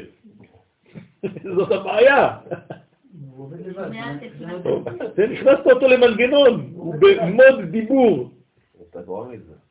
אתה מדבר והמוח במקום אחר. זה מה שאני אומר, הוא מדבר לבד. אז מה שאתה אומר שאם אני מתפלל בצורה כזאת, אני יכול להביא את הטט, לשים אותו פה בתיבה וללכת. ישראל במקום. תודה. הייתי בעלי השבוע, כן, בשיעור. אז, אז אחד נכנס, אומר לי, אני לא יכול להישאר בשיעור, אני יכול להשאיר לך את זה. אני אומר לו, מעניין, גם אני לא נשאר, אני גם מקליט בספר, אני הולך, הוא מסתכל עליי ככה. אמרתי לו, בוא נשאיר רק טפים פה. אחד מדבר ואחד מקליט. עוד שעה וחצי נחזור, ניקח, אתה תיקח את שלך, אני את שלי. אז הוא הבין וישב. כי כל התורה וכל דיבור הם שמותיו של הקדוש ברוך הוא. כן? וכמה צירופי שמות יוצאים מתיבות התפילה. אם היינו... זה מפחיד, כן? הדבר הזה מפחיד, זה בלי סוף. כל מה שאתה יכול להוציא משמות. ועוד בכל קול ודיבור שמוציא אדם מפיו, הוא מייחד שם הוויה ושם אדנות. כל קול, לא רק דיבור, גם הקולות. אנחות כאילו. לא? דברים שלא שומעים בכלל. אה, כל זה. קול זה פנימי, דיבור זה מה שאתה שומע. גם הקרעכץ שלך. כן, בעמידה אנחנו שומעים כל מיני קולות, כן, פארק היורה. אתה שומע כל מיני... כל אחד והצעקות שלו, בסדר. אז יש הרבה הרבה דברים שם. כי כל הוא בזעיר אנפין, סוד שם הוויה. יש לך דמיון מפותח אתה. אתה רואה את הסרט. אז הכל הוא בזעיר אנפין, סוד שם הוויה, ודיבור במלכות, סוד שם אדמי. ואצבעוי כתבין רזין, ואצבעותיו כותבות, כן, למעלה, את כל הסודות של השמות שמוצאים מפיו. תשימו לב. בדיוק. מישהו מקליט שם למעלה. את כל מה שאתה מוציא מהפה שלך, את כל המחשבות, את כל הצירופים, את כל הזיווגים, הכל. שנאמר, עין רואה, אוזן שומעת, וכל מעשיך בספר נכתבים. בסדר? אני מחכה לי, וואי, וואי. זה השלב הבא, לא? זאת הצעקה שהייתה אמורה לצאת עכשיו, חזקה היא בפנים. לפי מה שהרגלת אותנו. אתה אתה הרגלת אותנו מזה. זה היה השלב הבא, לא? טוב, תוציא את זה כבר.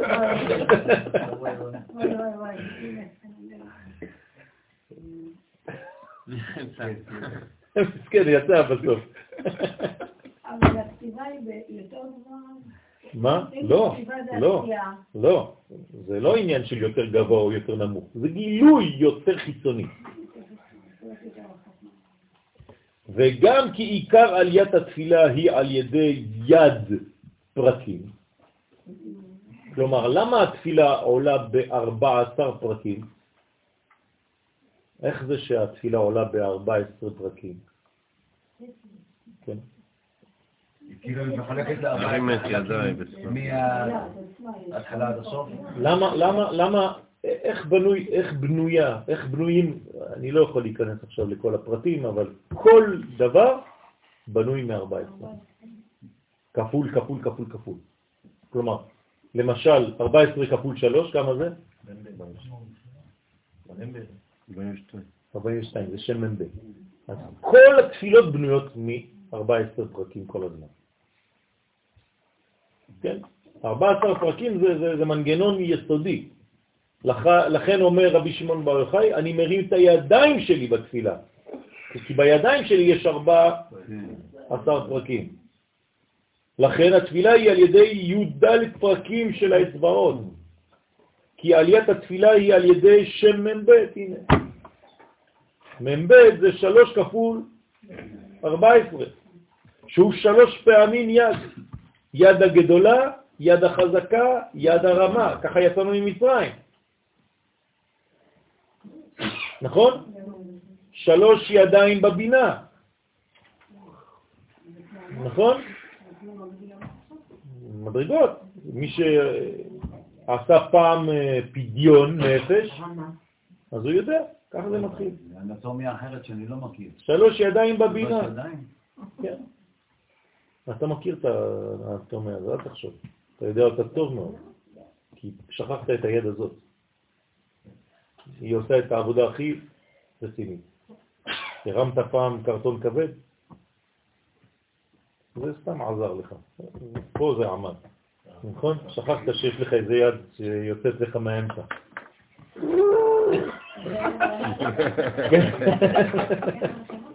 אף אחד לא ידע שאני פה.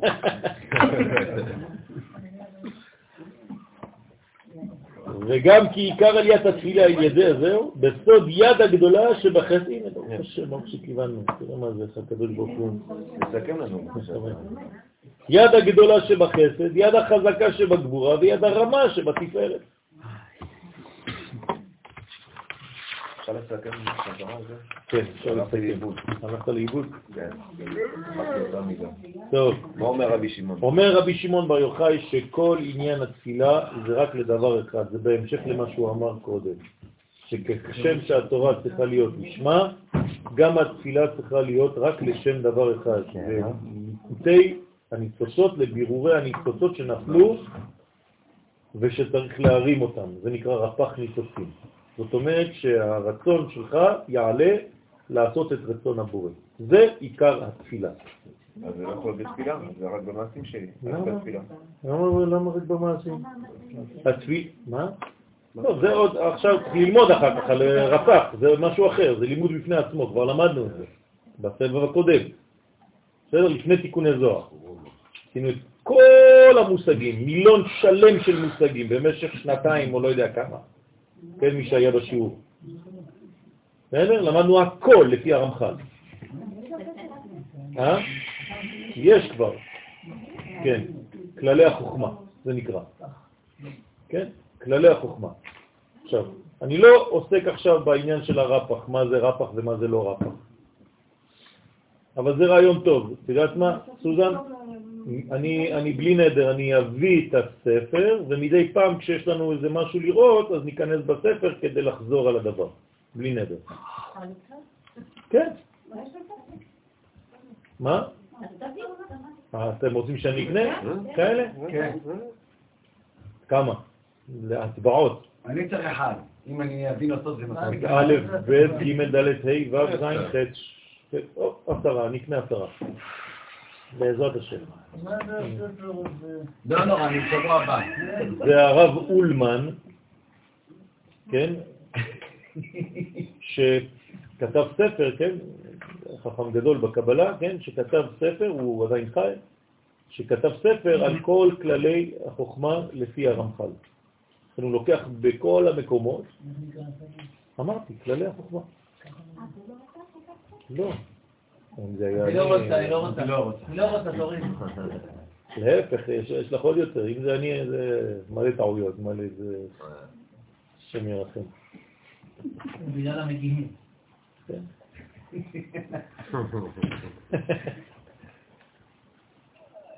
אני חוזר על הכל עכשיו. כל הספר, רציתי ל- לתת אותו לשבוע שעבר, אה, חבל על הזמן. אם אני מוציא אותו ככה, זה בושה וחרפה. אני חייב לחזור על הכל.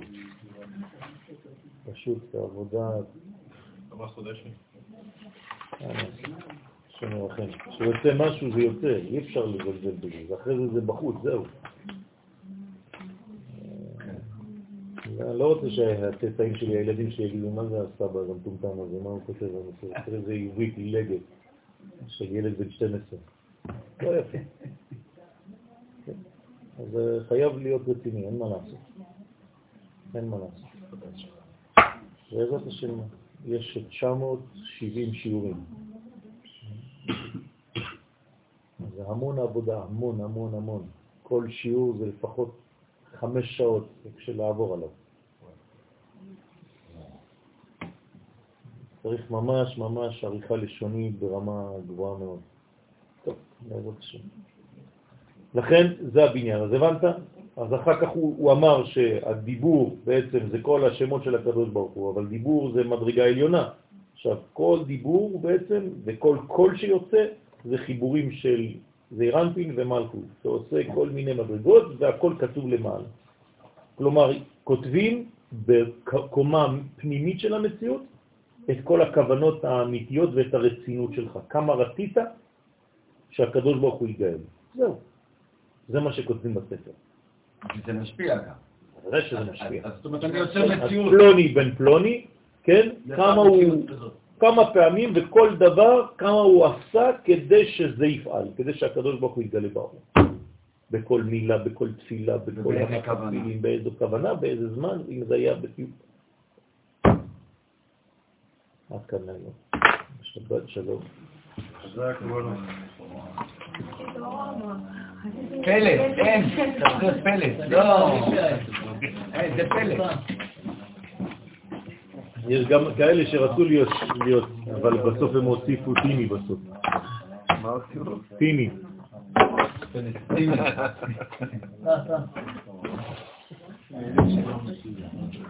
רבי חנניה בן הקשיא אומר, עשה הקדוש ברוך הוא לזכות את ישראל. להם תורה ומצוות אדוני יחפש למען צדקו יגדיל תורה ויאדיר.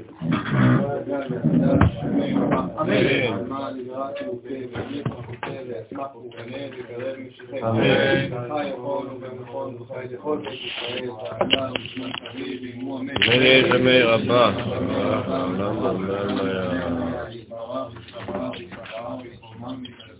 זמי רבה.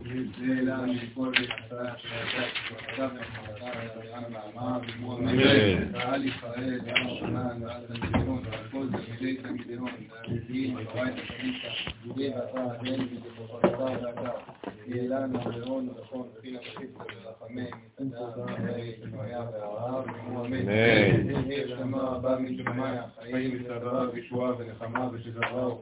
אמן.